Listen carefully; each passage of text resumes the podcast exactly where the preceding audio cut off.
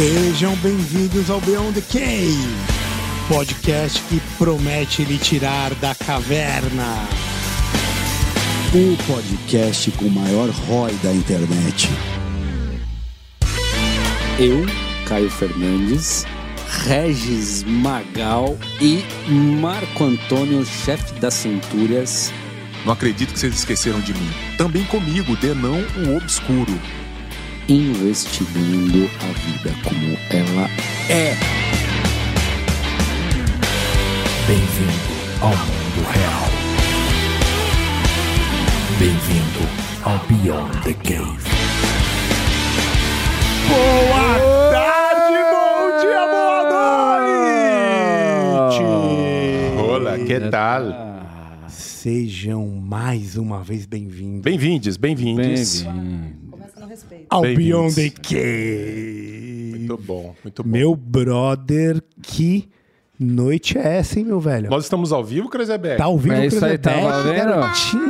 Hã? Estamos ao vivo. Que com coisa linda. Com uma convidada que eu vou falar pra vocês, sensacional, maravilhosa. Altíssimo nível. Nossa, nível, tamo lá, ó, lá em cima. No Da Olimpo. série, daquela nossa famosa série Minas Gente Fina, né? Mulheres incríveis. Mulheres incríveis amigo. e Minas Gente Finas, que geniais. Mas bom. antes de dar boa noite, tem algumas obrigaçõezinhas, não é verdade, Caião? Fala pra nós. Cara, segue a gente lá, arroba PDC. Tamo aonde? Estamos em todos os lugares, cara. Todas as mídias. No Instagram também tá lá. Estamos no YouTube. Não pode esquecer no Spotify, é importante, pessoal, de verdade, não esqueçam de classificar a gente, porque joga pra cima, velhinho. Vamos lá, E dá uma força pra Atinge nós. mais pessoas, porque é um... E Cara, custa seguir, tio? Não custa. Você tá lá no Instagram, curte a página. Curte lá, pô. Dá uma força pra nós. Além dele, temos o Apoia-se, apo- apoia.se barra Beyond, 20 reais por mês. O que, que ganha, velho? É o zero minutos. Ganha nudes do, do região Não, e ganha não ganha. camisetas. Camiseta, não é ganha isso? OnlyFans. Nude do região não ganha.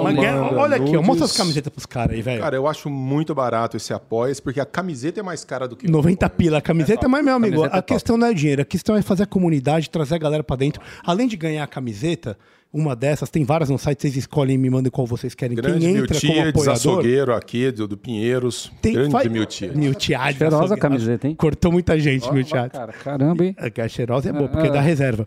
E além, além disso, cara, faz pergunta pro convidado. Tem, consegue assistir ao vivo toda semana, porque a gente só faz ao vivo quando tem convidados maravilhosos e especiais. O que foi muito legal porque humilhou todo o resto que a gente Não, gravou. É, Vocês tá que vendo? fizeram episódio Chupa, gravado, vocês tá são- vendo? É, Tem horário, tem, tem horário, tem horário. Também que eu queria dar um up na convidada, velho. Tem que, olhe pelo, pelo copo meio cheio, não meio vazio. Essa é uma boa dica pra vida. Quem pode falar isso muito é a Lara. quem tá hoje? Minha cara Lara amada. Lara. Primeiro de tudo, boa noite. Tava com saudade, Eu Lara. tava com saudade de você também. Também. Muito obrigada pelo convite. Estou muito honrada. A pressão é realmente muito grande. Jamais. Mas, Mas tem salgadinho, então não tem Tem salgadinho. Aqui você tá entre amigos, É. totalmente. A primeira coisa que eu Totalmente. perguntei pro Denis foi, puxa, vou fazer, a gente vai falar do quê? Porque eu vi os convidados, vi os temas, vi, e falei, caramba, e ele falou, a gente vai conversar fiado. Então eu falei, ah, tá, conversar fiado a gente consegue.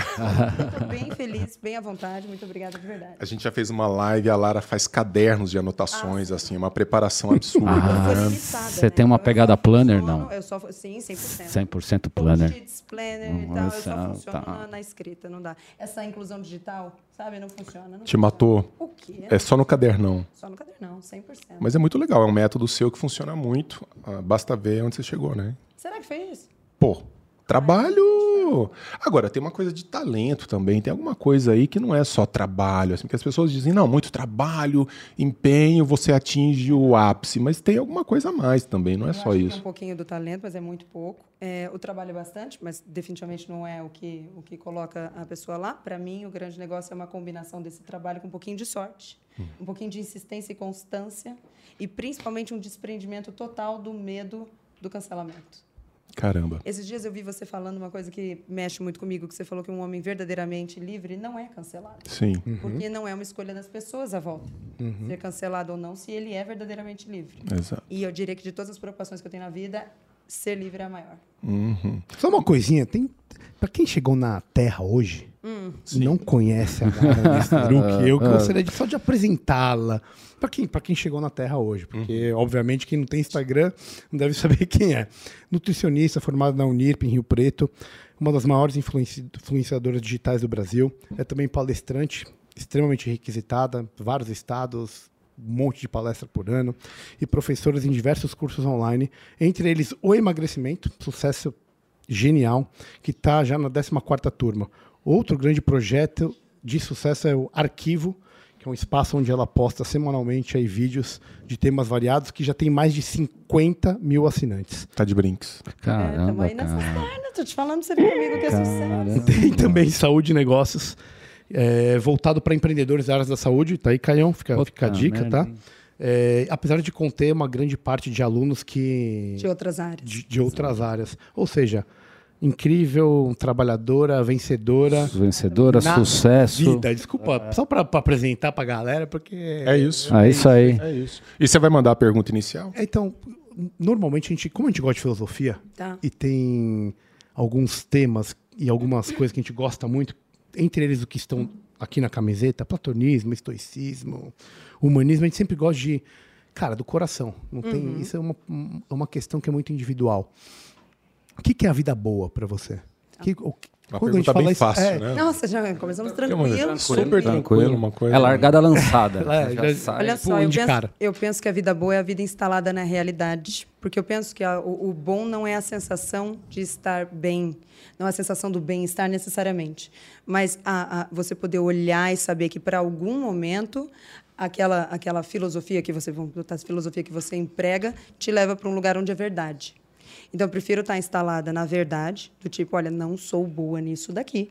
E aí, por isso, eu vou me instalar na, na verdade, na realidade dos resultados disso, do que, de repente, viver numa abstração danada de que sou especial, deveria estar conseguindo muito mais do que estou, e sou uma pessoa única, que tem um propósito, que tem um plano traçado para mim, e que eu tenho uma função enorme na vida das pessoas. Esse tipo de pensamento me faria pensar, me- me faria muito mais ansiosa de repente, me faria muito mais desconfortável do que pensar que a vida boa é aquela em que eu tenho uma expectativa mais baixa por lidar com a realidade, que é de expectativa baixa, e aí me surpreender com aquilo que eu consigo fazer com o que está na minha mão.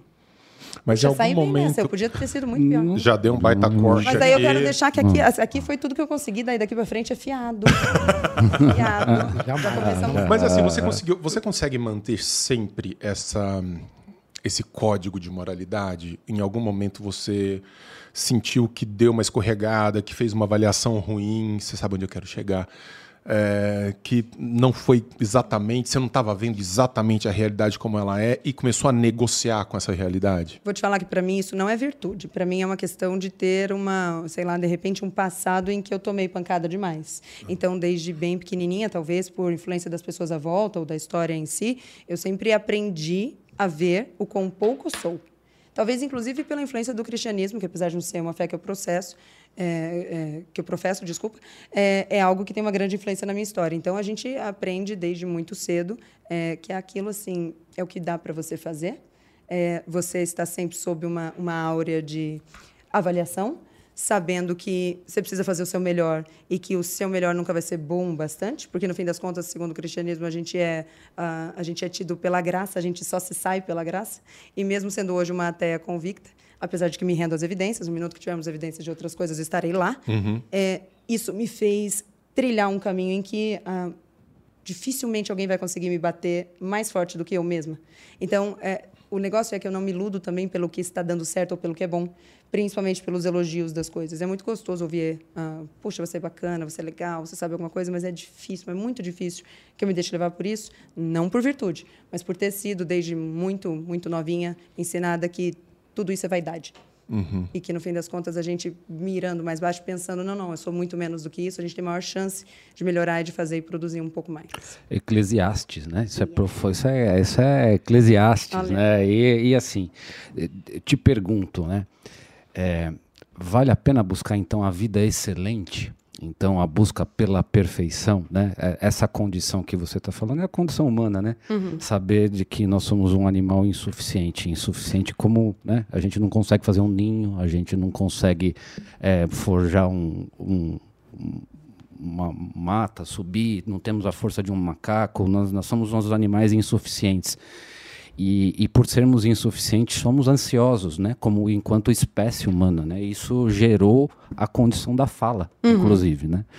É, essa busca por comodidade do que é bom né, já não te atrai desta maneira que você já está né, tá no minuto zero, está largando. Uhum. E a busca por essa excelência? E, e em que campos deve é, você procura exercitar essa, essa busca pela excelência? É uma coisa, na verdade, inclusive interessante, porque eu penso, e aí, lógico, não só isso que eu vou falar agora, mas absolutamente tudo que eu vou falar aqui é muito da ordem do que, do que eu acho, do que eu penso, do que não, não há uma evidência concreta disso.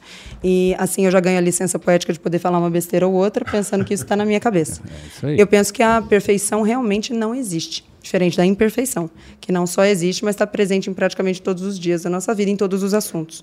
Então, é, é uma combinação das duas coisas, ao mesmo tempo que eu tenho uma expectativa muito baixa de alcançar uh, algo próximo dessa, dessa excelência, uh, eu penso que a única coisa que realmente motiva a vida, ou que dá, dá tom na vida, que faz a gente acordar, é pensar em se distanciar o máximo possível desse lugar comum, medíocre, uh, desse lugar, sabe, em, em, que, em que todo mundo se iguala. E penso também que não há uma época melhor para fazer isso, já que a gente está numa época em que a maioria das pessoas pouco lê, não conversa direito, uhum. uh, se ofende com tudo, leva absolutamente tudo para o pessoal, e isso eu vejo a cada dia. É muito difícil falar com alguém no âmbito profissional sem que aquela pessoa não leve isso para o pessoal.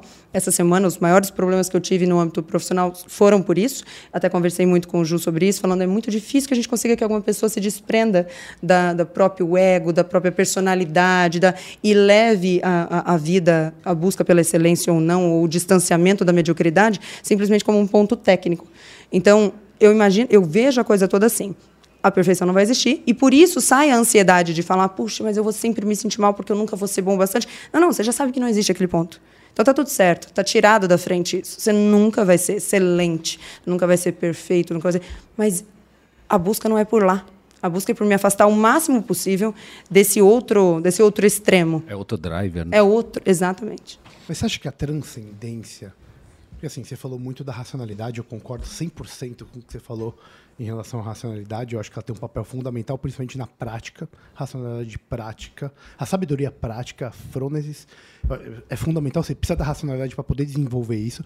Mas você não acha que uma certa transcendência pode ser necessária, principalmente quando a gente vai ficando mais velho na vida, quando a gente tem uma ideia de, de, de finitude, de que e, e talvez de legado? Do que você vai deixar? Você acha que não Transcendência em que, em que sentido? Me explica para eu poder te... Transcendência eh, do, do ponto de vista de algo que não é material e físico. Tá. E, ou algo que a razão não explique necessariamente. Porque tem muita coisa que a razão em si não uhum. vai explicar. É, é, acreditando ou não. Uhum. Tá? Eh, você acha que isso não tem um certo valor? Principalmente quando a gente vai ficando mais velho e, e, e quando a gente pensa que uh, esse pensamento que de curto prazo, de satisfação. É, uma preferência temporal. Uma... Preferência temporal mais baixa. Uhum. Necessariamente traz uma certa ideia de transcendência, pelo menos na minha cabeça. Você acha que isso não, não tem um certo valor? Essa coisa toda me fica muito resumida no seguinte: não ter a resposta ou não ter um, uma linha de raciocínio racional para algo não me dá permissão de criar fantasias. Boa. É só isso. Então, quando é, geralmente estou em conversa com amigos ou com quem dá para conversar sobre isso, a respeito de algo metafísico, sempre rola isso do tipo: mas como que você explica isso aqui? E eu vou dizer: mas certamente eu não sei explicar isso aí. O ponto para mim é a partir daí. A partir daí a pessoa vai falar: bom, se você não sabe explicar, então você não pode dizer que não é uma fada que fez. Ou que não existe. E aí eu só penso, bom, eu não saber explicar não quer dizer que eu posso inventar a resposta disso. Então essa coisa da transcendência é, de repente existe essa necessidade de repente existe. Eu não tenho como falar dela do ponto de vista racional e com base em, em, evidências sólidas, robustas. Então, se eu não tenho como fazer isso, eu também não me vejo no, no direito de lançar a mão do, do, que quer que seja em termos de, de atitude para buscar por ela, entende? Eu acho mais perigoso do que eu acho mais perigoso não ter do que viver nessa busca insana por algo que eu não sei o nome. Interessante que você teve uma, uma formação religiosa muito sólida, muito né? sólida, sim. Tem sim. membros na sua família que. Eu foram... sou. É, meu padrasto era pastor de igreja evangélica, então uhum. então nós moramos na igreja. Eu morei na igreja por muitos anos, estudei teologia por seis anos por conta. Uhum. E li a Bíblia várias vezes, não d- diferente do que as pessoas imaginam, a, a- leitura da Bíblia do tipo não é capa a capa, é estudá-la por muitos anos, então é muito rica. Não à toa, mesmo hoje, bem mais certa do que eh, do que eu imagino, do que eu considero existir ou não, não do que eu imagino, mas do que eu considero existir ou não. É, mesmo hoje assim, eu ainda trago exatamente tudo que funciona dali, porque para mim não é só trazer o que funciona do cristianismo, é de qualquer coisa que por gerações funcionou. Então, ah, tem uma frase do Jordan Peterson que eu gosto muito, que ele fala: é, You better have a hell. É bom você ter um baita de um motivo para mudar alguma coisa que funcionou por tantas centenas de gerações, por tantas gerações, por centenas de pessoas fazendo. E aí, isso, para mim, é indiscutível na base uma, cristã. É uma verdade prática. né? Exatamente. Ela, ela resistiu ao tempo. Né? Isso, a gente olha para os fatos. Então, e, e tem uma coisa mais racional do que isso. E aí, assim, sob um ponto de vista racional, só me resta olhar para o cristianismo em alguns pontos em que ele é bastante tácito, eu diria, e falar, tá, aqui eu fico com isso aqui. E com aonde ele deixa alguma abertura de alguma forma, e aí essa abertura, estou falando, claro, de uma coisa muito, muito melhor observada do que a gente tem hoje, porque quando a gente estuda teologia, a gente realmente é, vê que é muito triste pegar a versão, as versões traduzi- traduzidas da Bíblia hoje, olhar para elas e falar, ah, é isso aqui, é, é muito triste ver que a gente está muito lá atrás na interpretação daqueles textos, ah, principalmente porque é trazer do hebraico e do grego para o latim e então para o português traz uma perda enorme. Ah, mas olhar para tudo isso e falar, não, o que funciona aqui eu continuo aplicando, para mim é inegável. Então eu via funcionando lá, eu via que o que funcionava lá ainda funciona, eu ainda vejo isso. Então não tem por que discutir uma coisa aqui. Uma ideia conservadora na essência. É né? isso. E mais que isso também, né, cara, simbólica, né, cara? Porque é um, tem muito para você ler as, as escrituras nessa pegada teológica, você tem que é, ressignificar muito das palavras do dia a dia, de natureza, a simbolismo natural, simbolismo cristão. Então, assim, isso é legal porque isso te abre o imaginário para diversas outras coisas, né? Então, acho que isso é uma, uma das grandes, uma das grandes é, vantagens, é um dos grandes benefícios né, dos, dos textos sagrados. Né? Aí você tem essa formação toda e foi beber em Ayn Rand. Poxa, mas não tinha nem como, né? E aí? Era, é, foi voltar para a nave mãe. É, me sentir de volta, de volta à vida. A Irene chegou para mim num momento em que, é, já comentei isso com você, mas é num momento em que as coisas estavam faltando só ter nome, sabe? Só faltava ter nome. Só faltava ter cara crachá. Sabe? Só faltava poder bater, eu olhava para a cara, só faltava um crachá. Só- era um aval, era praticamente um aval. Então, quando o, o livro do Dennis caiu na minha mão pela primeira vez, eu já tinha a nascente em casa. E eu não tinha me empolgado com ela. Porque eh, eu já falei isso para você também muitas vezes, mas eh, eu vejo a Rand como uma, uma autora, uma autora, uma escritora péssima. Uma filósofa sensacional. Mas ideias. três páginas para descrever um prédio não existe. Pô, é difícil. Meio prolixo. né? Nossa, e ruim, é ruim do ponto de vista literário. Agora que é uma russa é ruim, escrevendo é em que não inglês. Pô, então, aí, né? aí, eu, aí eu É. animo, aí eu valorizo e tal. Mas aí, eu- então eu tinha nascente, eu tinha começado a ler e não tinha visto muita graça. É, e aí, quando caiu o seu livro, e eu, eu sempre falo isso para as pessoas que vão ler o Desvaneios do Coletivismo, para elas começarem, para elas, a priori, se elas não conhecem ah, o que, se elas não sabem o que está na mão, para elas pularem a priori aquele comecinho onde você conta a tua vida dela. Da biografia. Eu sempre falo, pula aí, pula aí. Porque se a pessoa começar por ali, de repente ela vai falar, "Ah, vai direto na filosofia. Aham. Começou a filosofia, com 10, 15 páginas, você vai falar, peraí, quem que é essa, quem que é essa Zé aqui? E aí você volta ali para ver. Foi exatamente como foi para mim. Eu tenho muito traquejo de, eu tenho muita traquejo com o livro do tipo, eu não, não, não, não sigo um protocolo de, olha, tem que ler daqui para cá. Eu vou dar uma olhada nele antes. Então eu vou dar uma folheada, eu vou ali, eu vou cá, porque daí eu sei para onde eu tô indo. E foi exatamente o que eu fiz. Então eu olhei ali, vi que ele estava dividido assim, falei, deixa eu ver qual que é a dela, porque se for legal, eu volto ali e vejo. Funcionou muito bem. É, era, era, eu me lembro que estava numa viagem, inclusive. Era uma viagem para algum lugar que agora eu não lembro, aqui no Brasil. Eu me lembro de perder um dia de viagem e falar: não, não, não, não preciso. Isso aqui está mais legal. Também é, a companhia. Enfim, estava mais legal o livro do que, do que a viagem. E aí isso perdurou. Então, depois disso, aí eu fui olhar a Nascente com outros olhos. E aí a Revolta de Atlas eu li pulando, hein? Porque é ruim. A descrição é ruim. É braba. É ruim. 1.200 páginas. Não, é complicado, complicado. Eu peguei a essência. Só a essência está ótimo. Peguei esse, isso é muito bom. Cântico também é uma coisa que. é, cântico eu acho mais dinâmico. Não só por ser mais curtinho, mas é mais dinâmico. E a mensagem é extraordinária. E muito, muito ah, pontual, né? Aham. Dá para notar, notar a mensagem já bem no. É, é excelente. Você acha que ela te ajudou nesse processo agora? Porque você expôs, assim, nos últimos. O quê? Nas últimas Seis semanas, meses, aí. alguma coisa assim. Você expôs parte, não vou dizer tudo, porque também não daria, mas parte da sua. De alguns dilemas da sua vida e tudo. Ela te ajudou nesse processo de recuperação, assim, porque quem te viu lá no, no início desse processo e vê agora, Tô voando, fala a verdade. você chegou numa máquina aqui que eu achei que fosse é, precisasse de um Navão, né? É. É, planta, tchan. Tá. Ó, vou te dizer que ela me ajudou menos do que ela. ah, eh, não, não colocaria me ajudou, mas foi a, foi a materialização de alguns conceitos dela que. Então, Ah, esse é o muito ponto. incrível. Você teve a chance de colocar em prática. Eu tive a Porque- chance de ver, porque quando ela fala que é, culpar, é, que é tirar a culpa de quem, Sim. de quem fez o negócio, é, é- é colocar o inocente na. Sim. Eu vi isso acontecendo. Sim. Então eu vi, é muito doido olhar a grande massa, Quando você o mero culpado, é. aliviando para o culpado Você e pesa com- sobre o e inocente. Uhum. pesando sobre o inocente. Isso foi muito interessante. Ah, eu e Ju a gente fala uma coisa muito brincando. A Ju, pra quem não tá acompanhando, a Ju, tá pra... é, não, a Ju é a chefe, ela que manda em tudo. É tudo ela mesma, eu só obedeço. A gente sempre fala uma coisa brincando, quando a gente está falando de algum assunto muito trivial, a gente fala, Bi, do ponto de vista antropológico, isso aqui chega a ser interessante. Nunca tem um ponto de vista antropológico. Mas aí, nessa eu colocaria. Do ponto de vista antropológico, foi muito interessante ver as reações das pessoas à minha volta. Ver a reação, a minha reação. É, ver a reação de, das pessoas que, que ajudaram, das pessoas que atrapalharam. Mas foi muito bonito ver que a essência da maioria das pessoas, diria de 99,9% das pessoas, ela, ela, é tende, ela, ela se inclina a isso que, que é o, o- certo, que é a busca pela verdade, que é a busca pela justiça, que é a Você, busca... senti- você experimentou isso? 100%. É eu fiquei mesmo? muito, mas muito surpresa. Muito surpresa. Eu não esperava. Eu até comentei isso com uma, com uma amiga. Eu sou uma pessoa bem reservada. É, apesar de que eu, eu tenho muito na- em mente que se você mostra alguma coisa para alguém o tempo todo, então se eu ficar te mostrando o meu isqueiro o tempo todo e ele tem uma cor linda e tudo mais, você vai olhar para ele. Então, se eu quero que você não olhe para mim, eu te distraio o tempo todo com um isqueiro bem chamativo. Então, É a mesma ideia quando você falou assim, ó. Não pensa num boi preto. Isso, exatamente. Acabou, PNL total, Isso. programação neurolinguística. Então, na minha cabeça, é tudo que eu exponho ali é sempre na ideia de. E não é uma ideia é, sorrateira e sacana, mas Não, é não, na não. ideia assim: eu quero que você olhe para isso aqui, é isso Sim. aqui que eu quero que você olhe. Então, apesar de parecer muito expansiva, eu sou uma pessoa bastante reservada. E aí eu não esperava, então, que as pessoas à minha volta fossem necessariamente comprar a minha briga ou me apoiar, porque elas poderiam, com toda razão, lançar a mão do: olha. Você não esteve presente, não dividiu e não contou durante tantos anos, e agora você chega, lança uma bomba de um problema grande na minha mão, da sua vida, e eu não, não, eu não, não espere que eu te apoie. Que eu te abrace. Aconteceu um total de zero vezes.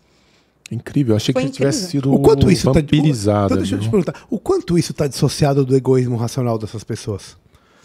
Porque, assim, beleza, eu, eu gosto muito da Ayn Rand, eu acho ela sensacional. Mas e aí? E essas pessoas? Quanto isso tá dissociado do egoísmo racional delas? Para mim, essas pessoas fizeram isso porque elas quiseram fazer. Sem dúvida.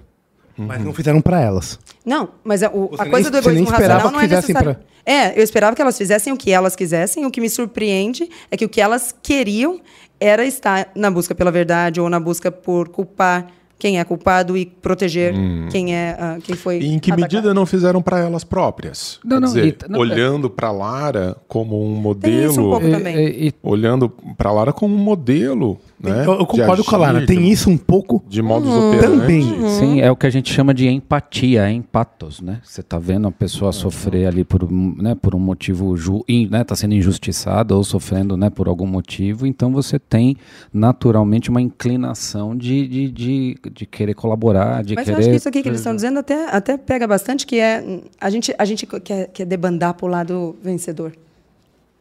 Também tem isso. Você olha a situação e você fala, puxa, aqui é mais do que aqui, o resultado daqui é melhor do que aqui. Aqui tem mais capacidade do que aqui, aqui é mais inteligente do que aqui, aqui é mais... Você naturalmente tende a, a, a- crer mais, acho que é mais fácil. Mas você não foi julgada no sentido de falar assim, como é que você deu força para Ah, para essa tralha Sim, no curso dessa certeza. história aí? Sim. Sabe por que eu não liguei para julgamentos? Porque eles estavam certos. É, né? Pô, tá todo mundo certo. O que, que você via? Também não sei. Mas, poxa, você levantou a pessoa pra caramba. É verdade. Errei pra burro. Pô, mas você fala, é, é. Eu acho que esse é o grande negócio de todas as, as situações da vida. A gente tende a fazer na- no, no automático daquela coisa mais, como chama isso, mais... é, quando a gente faz a volta, como chama isso, gente? É, Momentânea. não, a gente tá... Não é agressivo, Ah, não sei. reativo. Reativo. A gente tem essa coisa mais reativa de toda vez que a gente ouve alguma coisa, seja crítico, seja o que for, da gente naturalmente já é, na- nessa reatividade já rebater. Eu tenho um pouco, eu tenho um pouco disso. É muito mais frequente que quando alguém faça uma crítica muito dura ou quando alguém fala alguma coisa, eu falo, é, pois é. Até por, até por preguiça. Porque é mais fácil concordar. Mas nesse caso, é muito mais fácil. A pessoa fala, poxa, Você mas eu está acho que você... exercitando uma virtude chamada paciência. né? Poxa, a pessoa Pô, diz, olha, você- mas você fez errado. Você fez... É muito mais fácil você falar assim, verdade. E se você pensa isso ou não, depois fica pra lá. Mas a, a verdade é que quase todos os julgamentos, quase todos os julgamentos que eu ouvi nesse sentido estavam corretos. É, eu acho que é legal porque você mostra uma- um lado vulnerável também de humanidade que talvez explique boa parte do sucesso que você tem. E que é muito diferente de fraqueza. E autenticidade. Exato, Que claro. é muito E a diferente. autenticidade. Acho que é o- Sinceridade. É, é, a autenticidade é o principal de todos, eu acho. Eu acho que a, a grande. Próprio da condição Quem sou eu pra falar isso, né? Veja bem, é só minha opinião.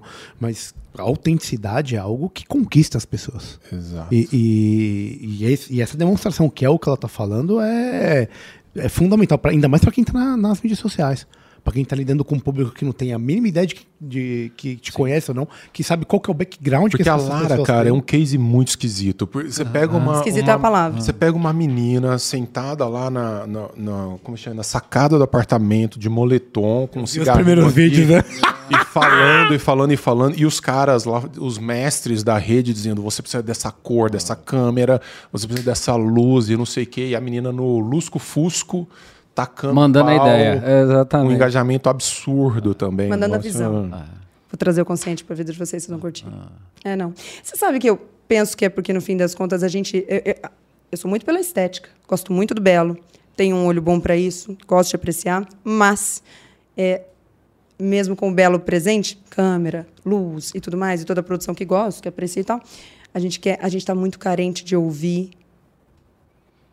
mais coração baseado em razão. Então, assim, você vê um mestre, ele está falando uma coisa muito legal, uma coisa bem racional, mas de repente falta a ele o coração de saber passar isso na linguagem de quem está ouvindo. E para mim esse sempre foi o meu trunfo. Então, assim, olha, do ponto de vista técnico, praticamente toda nutricionista é melhor do que eu. Mas do ponto de vista saber falar na língua de quem me ouve, eu fui uma das que mais conseguiu. Então, é isso em todas as áreas. Então, ah, existem pessoas que sabem muito sobre negócios, mas tem uma tremenda dificuldade em fazer quem não sabe sobre negócios entender isso.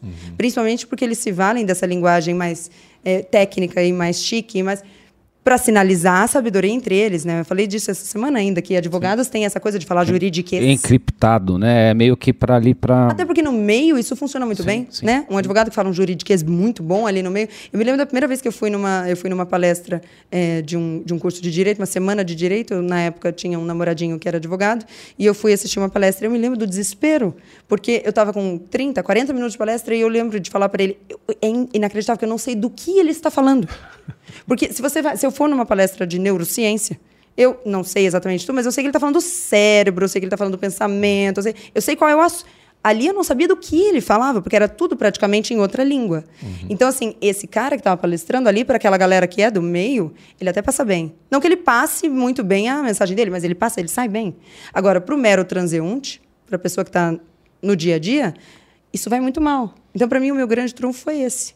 Eu sei menos do que elas, do que eles. Eu me dou, eu- talvez eu não me dê tão bem com as situações da vida ou com o conhecimento técnico quanto a maioria das pessoas, mas eu tenho uma, um, um- tanto quanto um- uma certa facilidade de passar isso de alguma forma, ainda que meio confusa, mas funciona. e para públicos diferentes, né? Porque com a quantidade de seguidores, né? Isso é, isso é, é, tá muito além de quando você vai falar de mídias digitais e tal, ah, ni- vamos pensar no seu nicho, público-alvo e tal, né? Mas é, a, a- Lara consegue conversar com um monte de gente sobre determinados, né? De, aliás, É sobre que eu diferentes. muito também, tem que ver isso. Não, não, mas você está comunicando. É né? isso. É, você A tá, comunicação. Você está comunicando, você está tocando aquela pessoa e despertando alguma coisa, né? De, de, de, de, de A a Z, né? Isso que é muito louco. Né? Não, e, e vou te falar, o que você falou agora me lembra muito, Denis, que para você transformar a filosofia em algo palatável, ou então pra você pegar alguém para querer ler Ayn Rand, ou querer ler Aristóteles, ou querer ler Platão, você tem que passar por uma comunicação prévia. E, e- e- e o livro, que o, o- jeito que o Denis escreve, o a, a forma que ele comunica através, não é a comunicação que você faz, que é através da fala, através da parte estética, que ele comunica através do- do- da, da literatura. atra- através da palavra escrita. E é o fato de, da gente ver o que ele é fora daquele momento da palestrinha. É, e- né? e- e é, é que por o isso que- filósofo também é gente. Não, exato. Mas só que assim, você não vai chegar num, num Aristóteles pegando, ah, não, pô, vou passar a entrar no sebo e ver comprar, comprar quiética Nicoma, com maravilha. E vou ler no Merda ônibus que pra fiz. casa. Então, fudeu. Nossa, foi tão ruim. Você fez essa? Eu fiz essa. Tem até hoje lá. É lá brabeza. Pô, é brabeza. Você precisa de uma breves lições. Eu sempre falo pra ler quem leu. Exato. Ah, Ler quem A- leu. ainda mais É. esses caras. E, e- não são coisas que esteticamente são legais, né, meu? É diferente, porque o, o apelo estético, ele traz uma ideia de vontade de conhecimento. Quando a Uhum. pessoa vê uma coisa que é bela, ela quer saber, o primeiro, por que, que é bela? Uhum. Qual que é a história por trás daquilo que é belo? Pô, você vai no museu, vê um belo de um quadro. Você fala, caraca, velho. Cara, Que é, o que tem papel, aqui? é o papel do professor, que é o papel de inspiração. É isso aí. É inspirar as pessoas a serem melhores. Às vezes a, a pessoa. Ninguém precisa concordar com o que a Lara está falando, mas o entusiasmo com que ela faz. E o modo como ela inspira é o que resolve a parada. E o olhar para o mérito, isso me faz falta. Porque eu vejo hoje um movimento que me dá muita agonia, que me incomoda muito, que é só importa o que você fala dependendo de quem você é. Então eu vi recentemente um, um- um case é, no TikTok, sou viciada, adoro. Você, você continua lá? O Você tinha saído, quê? né? Não, eu, eu não produzo lá, mas eu consumo só lá. Nunca te vi dançando. Então, é porque cê- A gente você entenderia se eu dançasse, você entenderia por que, eu não faço. um- Não tem como, não tem como. Eu não tenho esse rolamento aqui na cintura que faz as meninas saberem mexer algum dia de um jeito que eu não consigo. É, e eu vi um case esses dias que me chamou muita atenção. É, é uma moça, pelo que eu entendi, é uma moça que ela é, é casada com um rapaz que já tem filho de outro casamento e ela fala sobre ser madrasta. Ela fala sobre o amor por filhos que não são seus e sobre a família e tal. E parece que a gente nunca sabe, né? E, e eu te garanto, vocês nunca sabem o que realmente acontece. Mas aí parece que estourou a ideia, que é muito assim. É mentira, é mentira! De repente vocês dão uma. Enfim. E aí estourou a, a coisa de que ela não seria este amor todo, sabe? De repente ela não é esse amor todo, ela é uma baita bruxa. É, eu não consigo me ver olhando para os ensinamentos dela e falando isso aqui não vale, porque afinal agora eu sei que ela é uma baita bruxa. Eu não consigo me pegar nisso, porque eu penso, poxa. Dane-se o que ela faz na vida dela. A frase que ela falou aqui nesse vídeo, dois anos atrás, funciona para mim? É só, é o mérito. Entende? Não é necessariamente quem fala, e nessas áreas em que o que importa para mim é a teoria, porque eu que vou botar na prática. É, é, ou seja, você está juntando as duas coisas. Tem a forma, que é a forma de, con- de comunicação, e tem o conteúdo. né, que, que é o que você falou, é o mérito. Ou seja, se você conseguir unir essa forma bem feita com um bom conteúdo, com um bom mérito, esse é o segredo do Mas o sucesso. doido é que o que a galera quer é unir a forma, ah, o conteúdo, mas se você não for também um. Se o material for uma bosta, cai, né? Você, na Se sua não- vida pessoal, se não for um. um- Se você não viver o celibato dessa, dessa, dessa teoria, aí não vale. Puxa, e aí trago do cristianismo de novo, mas é, é, fora Jesus, os profetas todos e os heróis do Antigo Testamento eram pessoas extremamente falhas. É muito doido pensar nisso. Você tem um pouquinho, você tem um pouquinho não, né? Você tem conhecimento para burro do cristianismo também, não tem? Tem uma pergunta que ficou na minha cabeça recentemente. É, essa pergunta veio do meu primo. Meu primo é um cara que também gosta muito do assunto. E a gente se pegou conversando por que que quando Davi foi tentado pela mulher do, do rei, eh, José do Egito, desculpa, foi tentado pela mulher do rei, por que, que ele deixou as vestes na mão dela e saiu fora? Não havia ainda os dez mandamentos. Ninguém sabia que não podia dar um rolê com a mulher do próximo. Mas ele soube fazer isso, ele quis fazer isso, porque se não havia lei. Entende? Então, assim, ó, tá nele a essência do negócio. Entende? Não é, não é necessariamente sobre, é, sobre, olha, ele só ouvi, ele fez o que os outros faziam. Não, não tinha lei. Mas estava nele isso. Entende? Então, independente dos erros ou não, era o mérito em si. A véia fala isso lá na Revolta de Atlas, que ah, o, o código moral ele tem tanto mais validade quanto mais sozinho você está. Se você estiver numa ilha completamente isolado, ali sim você não vai tiver ninguém colocar. olhando, a- né? é, ali sim você vai colocar à prova o código moral. Dizer, e não quando você está em sociedade. Anel de Gigeto, não é isso? Digis. Giges. Giges. The Republic. É, com o invisível. Que está discutindo exatamente a questão da, né, da, do seu comportamento é, é, é, moral, né? De Mas como assim, é que continuando você... nesse altíssimo nível, você quer ter filho? Olha só, eu cheguei a pensar nisso tempos atrás, porque o ambiente era mais favorável. É, o- eu, eu nunca quis, depois o ambiente era favorável, eu falei, de repente a gente tem útero por um motivo, então de repente vamos, E ovário. né? Então, mas você ia fazer alguma coisa, tipo, pra... Não, não, não, eu não Vou- faria- eu não faria vou algo- organizar esse negócio a partir de um filho? Você tinha pensado isso? Não, não, não, de jeito nenhum. Eu pensei, estamos aqui, daqui, daqui partimos. Mas agora, estando eu com 35 anos e estando curtindo muito a vida de solteira, eu acho que é difícil que dê tempo de preparar o terreno para que venham filhos. Jamais. É. Não, não, não, não. não Sabe sem por quê? Eu não quero eu ter sou geólogo. Aqui você não. tem um dá. gineco aqui. Não dá, ia- não dá. Sabe, porque daí, olha só, pensa só, pensa eu parindo aos 38, tá? Aí eu vou ter um que vai chamar Enzo, que vai estudar na Sampo e que eu vou fazer um chá revelação, não vai ter condição. Entendeu? Eu precisaria ser uma potra parideira, que bota oito ali e educa em casa. Aí eu topo. Você entendeu? Que se for pra fazer, eu preciso, eu preciso fazer direito. Um só não vai dar. Então, pra mim, existem dois números, é zero ou infinito. Não, mas tudo bem, mas você pode ser infinito até onde o teu ovário permite. É, de que de repente é pouco, você não sabe. Olha, a minha vida é meio frívola, né? Então, assim, eu, eu, acabo com- comendo o que não deveria, bebendo o que não deveria. Difícil que esteja tudo aqui funcionando 100%. Difícil. Eu quero perguntar uma coisa pra você. É, Você falou muito de virtude, né? E você é uma pessoa que venceu na vida de vários né, aspectos e não, não necessariamente falando de grana, não, tá? Veja bem. Mesmo porque pra mim vencer na vida não tem nada a ver com grana. É, geralmente, pouco quem, tem, né? geralmente quem Um tem pouco. grana fala isso. Tudo bem. mesmo. Bando de filho de uma égua. Um pouco, um pouco. Mas é o seguinte, você falou muito de virtude aqui, tá? Você falou muito de ética. Eu queria saber pra você quais, quais são as, virtu as principais virtudes que você acha que, que uma mulher tem que ter na vida pra, pra... e que você teve, que você experimentou, que te fizeram vencer na vida. É uma pergunta difícil. É difícil, mas, mas eu. Mas Porque eu não por- consigo ver muito minhas virtudes, eu consigo ver mais minha teimosia. Eu só queria sair de lá. Não tem nada muito filosófico, eu só queria sair Não, do lugar ruim que eu Resiliência, coragem. O que, que te fez sair Qual de é lá? a outra alternativa, entende? Eu sempre pensei isso, não tem outra alternativa. Tem, ah, tem, tem, tem o contrário. Tem, tem- Parar? Sim, tem muita gente que, que abandona Morrer na lama. coisa. Tem muita gente que não, que não encara. Desiste da vida, né? Exato. É, talvez essa seja a minha virtude, eu nunca nem concebi isso. Pra mim não tem outra alternativa. Eu diria que é uma só- maioria pensa assim. É só pra cima, não tem, outro, não tem outro lugar pra ir. É, é, talvez é- essa seja a minha virtude, eu não consigo nem conceber essa opção. Você sofreu esse ponto lá atrás pra falar não dá pra ficar aqui? Eu não saí, né? E eu não sairia. Porque eu, eu realmente honro minha palavra. E eu fiz um compromisso, e eu fico. Entende? Então, não. Não. Eu ficaria. Por mais que a situação fosse. É, é, acho que de, de tudo, de tudo eu poderia colocar que é isso, o compromisso que eu tenho com alguma coisa que eu faço, eu acho aquilo muito sagrado. E eu acho que viver na ideia do compromisso é muito sagrado. Talvez isso.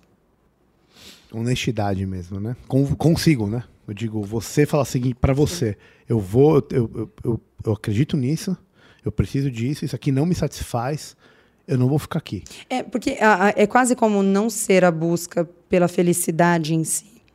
E sim a busca pela, pe- pelo honrar do compromisso, que para mim é o que vale da vida.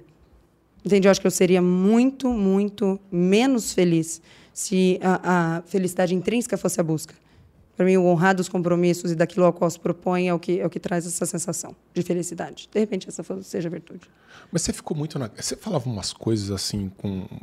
Falando de relacionamento, né? Falando assim, sair não é uma opção, tudo. Eu sempre, Uhum. Segue achei, sendo. Uhum. eu sempre achei isso muito duro, né? E parece que é alguma É, coisa é. que o Jordan Peterson, né? Sim, aprendi talvez com tenha ele. te inspirado nesse sentido. É, é pauleira isso, né? Explica um pouquinho pra gente, só pra. Eu me lembro que foi um vídeo de quatro minutos, cinco minutos dele. E, como eu falei aqui no começo, eu, eu gosto da ideia de me curvar as evidências e é o que faz sentido e é o que tem gerações fazendo dando certo. E nesse vídeo ele fala que o real propósito do casamento não é ser feliz. O real propósito do casamento é segurança. E aí a maioria das pessoas, quando ouve isso, já, ela já fica gato escaldado.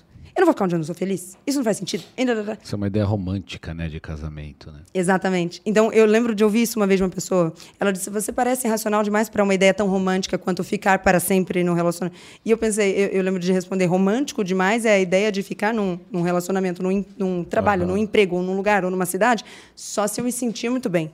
É, não é errado. E muita gente vai muito bem assim. É que eu não consigo me ver, de novo, me sentindo bem, feliz ou num bem-estar se eu não estiver focada, é, não na busca intrínseca da felicidade, mas num propósito. Então, a ideia do casamento, para mim, é que ele funciona dentro deste modelo. Agora, o mais importante é, isso funciona para mim.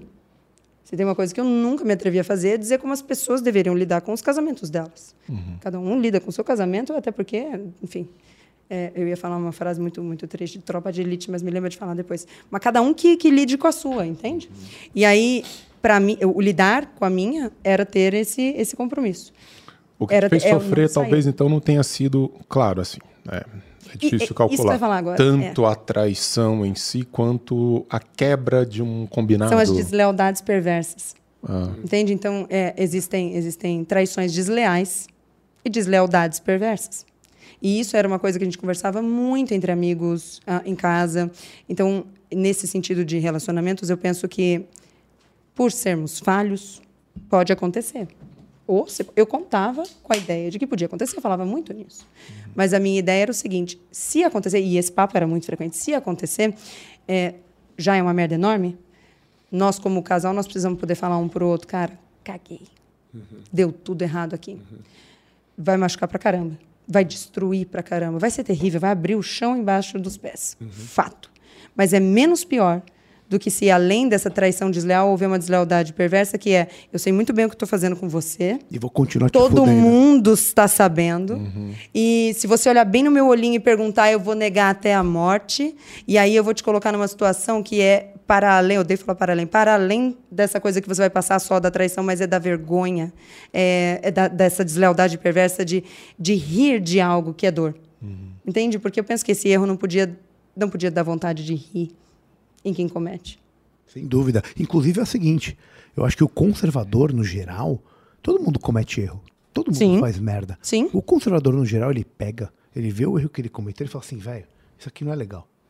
Eu não quero mostrar nem pros outros que eu cometi esse erro. Esse é o ponto. Entendeu? Eu, eu- assim, eh, tá errado, vamos jogar isso aqui. Eu, não- eu vou, meu, preciso esconder isso, porque assim, fudeu, eu não posso errar desse jeito.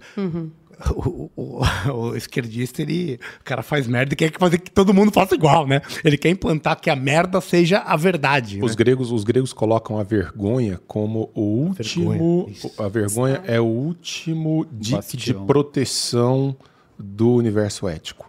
Quando todas as teorias já não contam mais, Aristóteles não conta mais, Kant não conta mais, esquece essa coiseira toda, rola vergonha. Se o cara perdeu aqui, meu amigo, aí o dique tá aberto e a coisa. Você acha que tem Desanda. gente que não tem isso desde o começo? Porque hoje eu acredito que sim. Ah, eu acredito que tem gente que não tem desde o começo. Não se, rubo- não se ruboriza, né? Sim, Não, não sim. tem. Tem, tem psicopata uma- também, Vem né? de uma dimensão. Então, ao invés disso, É, a- tem- ao olha invés de o ativar... cuidado do mundo com, com os diagnósticos não, não Sim. feitos por. Mas é. Não, mas é. Não, mas o é cara, fato, isso cara. é, é- tem ressonância magnética funcional, dizendo que o psicopata, quando você fala alguma coisa empática ou de sofrimento, ao invés dele é, acessar o, o sistema límbico relacionado a emoções, ele acessa o lobo frontal, que é, a- é a capacidade de fala e discernimento. Então, ele não sente absolutamente nada por aquilo ali, mas ele entende que aquilo tem um impacto em você e ele usa aquilo para te manipular. Exatamente. E, e você fica, você do outro lado Boa. fica num- numa situação muito complicada, porque realmente a realidade começa a ser distorcida. Total. Completamente distorcida. Criada, e eles são muito bons de manipular as pessoas. Sim. A Entendeu? volta. Total. E é engraçado como eles vão antes do negócio estourar em pessoa por pessoa, para poder. É, é- é assustador, eu nunca tinha visto nada Ah, o grau de parecido. articulação, você fala. Sim, é inacreditável. dos bastidores. Só depois eu fiquei sabendo que, sei lá, vai 45 dias antes da coisa toda explodir, é, pessoas que a gente tinha encontrado uma única vez na vida já tinham sido cham- chamadas para jantar. Entende? Cartas haviam se- a coisa, a coisa tinha, as cartas haviam sido distribuídas de forma a esperar que se um dia acontecesse, já tivesse todo mundo muito bem preparado. Quando estourou um negócio, eu não quis ficar te mandando mensagem o tempo inteiro e tudo. Acho que é um momento muito duro. Então, eu só. Acho que eu mandei mensagem pra Ju. Falei, Ju, Boa.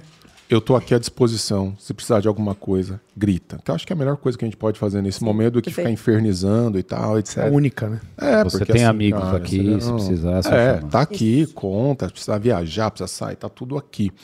Mas eu lembro de ter falado com seu irmão. Qual deles? Boa Fernando. pergunta. Um de barba. É, É o Fernando. é. E ele, puta, ele queria, ele tava, Não, meu irmão, meu irmão ficou acelerado. ele tava virado. Os homens da família ficaram muito acelerados, porque você tem um negócio que eu tenho sorte, é se eu não tive a oportunidade de conviver em casamento com um homem de verdade, e é muito triste, porque não chegou nem perto disso, os homens da minha família são homens de verdade. Ou seja, eles são extremamente perigosos e sabem controlar essa ira. Ele tava muito trabalhado na ira. É, mas eles, Muito. é, e, e o saber controlar essa ira é fantástico, porque eles conseguem deixar essa ira ah, ah, abafada a ponto de vir me acolher. Em vez de simplesmente ir fazer o que. Mas você teve que dar uma segurada neles, assim? Pelo tom da mensagem, eu falei, a Lara vai ter que segurar esses caras, porque Eu vou te senão- falar que eu, eu só não fiz isso porque eu não estava com cabeça para cuidar de outra coisa senão o meu. É. Senão o meu. Mas os homens da minha família, não, nenhum deles decepcionou. Fantásticos. É, é- é essencial. O que me traz, o que me trouxe foi uma das coisas que eu falei que essa situação me fez ver na prática coisas que antes eu lia. Então, é, foi justamente o que eu entendi desses caras, de- deles terem, ao longo da vida, terem sido ensinados que não é só com a sua mulher que você não faz injustiças, é com mulheres. Então, eu costumo falar isso para os meus irmãos mais novos. Eu falo, olha, o negócio de passar a mulher para dentro da calçada, o negócio de carregar a sacola, não é com a sua mulher. É se você vir uma mulher, você faz. Não importa se ela é alta, se ela é baixa, se ela é velha, se ela é jovem, se ela é magra, se ela é gorda, ela é uma mulher. Porque, na minha cabeça, se você precisa ensinar um homem que ele não pode estuprar uma mulher, você está com problemas muito maiores. E ele vai chegar nesse ponto se ele não entender que a base dele é cuidar de qualquer uma delas. E defender, mais E que isso. defender, Se você exatamente. ver isso na rua, uma injustiça, acontece, você tem que é, defender. E isso, isso é uma coisa que passou a ser crime. Né? Deixa eu, deixa eu aproveitar, então. Vou, quero pegar uma pergunta do- de uma das nossas apoiadoras aqui, a, a, a Érica. Ela pergunta, Lara, você foi uma das primeiras mulheres que falou na, interme- in- na internet sobre os males do feminismo. O que te fez estudar mais a fundo sobre isso, que é tão enraizado na nossa geração de mulheres e cujo conteúdo muita de nós nunca questionou? Porque tem isso, hein, Lara? Eu tenho amigos que o cara simplesmente começou a ficar receoso de abrir porta do carro. Ah, sim, não, eu vejo. menina. Sim, ser educado. Chegar na menina da boate, o cara começou a ficar receoso Sim. de falar assim, cara, vou responder por assédio por qualquer motivo ou vou tomar uma sapatada E querendo vendo do ser ponto gentil. de vista simplista, simplório, é, eu não sei se é um sistema que se retroalimenta, se são ah, mulheres, eh, homens fracos que trouxeram isso e aí esse sistema se retroalimenta, é, ou se não é tão simplório assim, e no fim das contas é uma coisa que também tem influência da cultura, do tempo e para para além de simplesmente aquele moinho girando. É, então eu entendo esse medo. Agora, é, para mim foi exatamente o fato de que eu vi na prática tudo aquilo que eu aprendi contaminada por um discurso de feminismo dando errado, dando muito errado. Essa sensação de libertinagem, de, de como é que chama, de liberdade baseada em libertinagem, ou essa sensação de poder que é eh, inútil e que é ilusória, do tipo, eu posso abrir a minha, a minha própria porta. Como se abrir minha própria porta fosse uma coisa muito importante. E aí eu sempre eu comecei a pensar, puxa, mas se eu preciso me afirmar sobre abrir a minha própria porta, de repente tem alguma coisa muito errada aqui. Então foi vendo isso dar errado, ninguém me ensinou, ninguém me ensinou que a coisa mais importante da vida não era a minha carreira. E esse discurso feminista me falou que o mais importante era a minha carreira. E que a minha carreira era muito mais importante do que relacionamentos. Era o sucesso na carreira, né? E aí, no Do que das pessoas, né? Do que pessoa- do que- muito mais. Você acha que está criando uma geração de mulheres frustradas nesse sentido? Que Ah, vão muito dúvida. bem na carreira, mas Sim, que não não, conseguem ter bons relacionamentos. Entenda, não que seja só possível de trabalhar nos extremos disso, porque quando a gente fala sobre isso, também tem aquela que diz, é, não, então vai, então não se preocupa com a sua carreira, não fica só em casa lá com a barriga no tanque. e- Ninguém- Não, não estamos sugerindo isso. Nós só estamos sugerindo que o andar ao outro extremo não é a saída. Porque, no fim das contas, a, a carreira. Eu demorei para entender que a carreira poderia mudar a qualquer momento. Que eu poderia ter 53 anos e decidir mudar de carreira. Mas vai ser muito mais difícil, sim. Tenta mudar de relacionamento aos 53, me diz qual é mais difícil. Entende? Então, é esse, esse discurso todo que, ficou, que foi impregnado em mim desde muito cedo, ao ver isso na prática dando errado, foi que eu falei, puxa, quem que falou essa merda aqui que eu vou. Entende? Que eu queria dar uma entendida. E também por ver ah, o que, quem são, desculpa te interromper. Não, não, imagina. E Por tem- ver quem são essa principais é a primeira nomes. geração aí do, do, do feminismo, né? Tem a segunda geração falando né, da, da, da questão da ideologia de gênero, né? O, Dr. Money, né? E esses caras, é, tem um documentário recente, no, no- do, excelente. What is do, a Woman? É, do, do Brasil Paralelo e tal, falando que, cara, é, as- a- a- os What is a Woman? é, os caras morreram. A, a- tipo, a taxa de suicídio é 30%, cara. É bizarro a, a você fazer isso e adotar isso e, e seguir, é, cientificamente falando, é um negócio, né? é, depressão, transtorno e tal. Então, os resultados disso científicos, né? Isso é, eu fiquei chocado. Um negócio é, devastador. Você tem muita familiaridade com esses dados, né? Não, eu vi recentemente, é Foi? só, só, só por isso, assim, né? É, mas, assim, é, é um assunto que me interessa, porque. é, Mesmo porque na USP hoje estão fazendo transição de gênero de crianças de 6 anos Uhum. Sim. de idade. Tanto que esse, esse documentário que, Que- eu citei, que- que, não que- é esse que sim, você falou, é sim. sobre isso. É. Woman. acreditam em É. Papai Noel, velho. Uma criança de 6 anos acredita em Papai Noel, meu irmão. Sim. Me fala o que, que ela pode decidir sobre a realidade do que ela acha que ela é. Ela acredita em Papai Noel. E aí tem gente que politicamente, para uso político, tá pegando isso e tá transformando pessoas que falam que acham que são outras coisas. Cara, é, é cirurgia de mudança de sexo. Aonde que pode chegar isso? Por causa de uso político, entendeu? Não, e outra, né, cara, identidade homem e mulher, né, cara, isso é uma coisa que é, é muito, é, é a base da, da estruturação da, de uma personalidade, então, assim, é, você tem as referências, né, você tem, não, não dá para você abstrair isso, então, assim, o meu, o meu, meu- meu questionamento, né, ele é muito, ele é muito epistemológico, é de prática, de ver ali, natureza humana, né, de, de famílias, enfim, então, é, por isso que não faz sentido, né? Isso é um papo de meio é, acadêmico, né? Os caras meio né, pirado que ficam nessa coisa conversando disso e tem aí uma instrumentação política que é o que você está falando. Claro, tem um uso dessas, dessas ideias, né? Então, assim, é, é, acho que é por aí, né? E, e outra coisa, assim, é, óbvio que eu não quero comparar morango com pêssego aqui, mas você passou por um processo de transtorno alimentar, né? E, e, e como que foi isso pra você, cara? Porque ainda mais a gente fala de mulher, tem uma questão do corpo. A gente vê que as mulheres se cuidam muito mais que os homens. No geral. No geral. No geral, né? Não quero ser específico, não é de homem nem nada disso, é de homem, tá, gente? Disclosure aqui. É, como que foi esse negócio, esse, processo, essa, eh, esse transtorno alimentar? Como que você lidou com isso? Porque isso é uma coisa importante, ainda mais que a gente tem muito médico ouvindo a gente. É, como que foi isso pra você? Acho que a principal relação disso com o assunto que a gente está falando agora é o fato de não se ver, de não se reconhecer no corpo que está. Perfeito, é isso. É, é- é- eu só não tô querendo, não quero que o canal caia, já que tem muita gente online, por isso que eu não quero. Entendi, Mas entendi. obrigado. Mandou bem, mandou bem. Aí é o seguinte. Você tá sutil, cara. Tô Cara, tentando. Coisa rara, né? É coisa rara. coisa rara. Eu, É, eu, sou, eu, eu pego. O convidado É, tá te inspirando elegância, velho. Ah, é óbvio, né, meu amigo? cara? Aí, mesmo dentro dessa ideia de não me reconhecer, não me sentir confortável no corpo que estava, eu nunca tive uma visão distorcida. Eu nunca me vi maior do que eu era. Eu só estava num corpo que eu não gostava. Então, é, eu, eu dou exemplo, é como se você usasse uma camiseta que você não gosta e não pudesse tirar. Todos os dias. É, e e essa, esse corpo que não me agradava vinha de um transtorno alimentar que eu criei, né, que eu construí ao longo de muitos anos no, no, no começo da vida. Então, nós passamos muita dificuldade quando eu era criança. É, e aí, por muitas vezes, não tínhamos o que comer. Por muitas vezes, o que a comida era muito, muito escassa. E, então, eu aprendi a comer tudo que tiver disponível, muito cedo.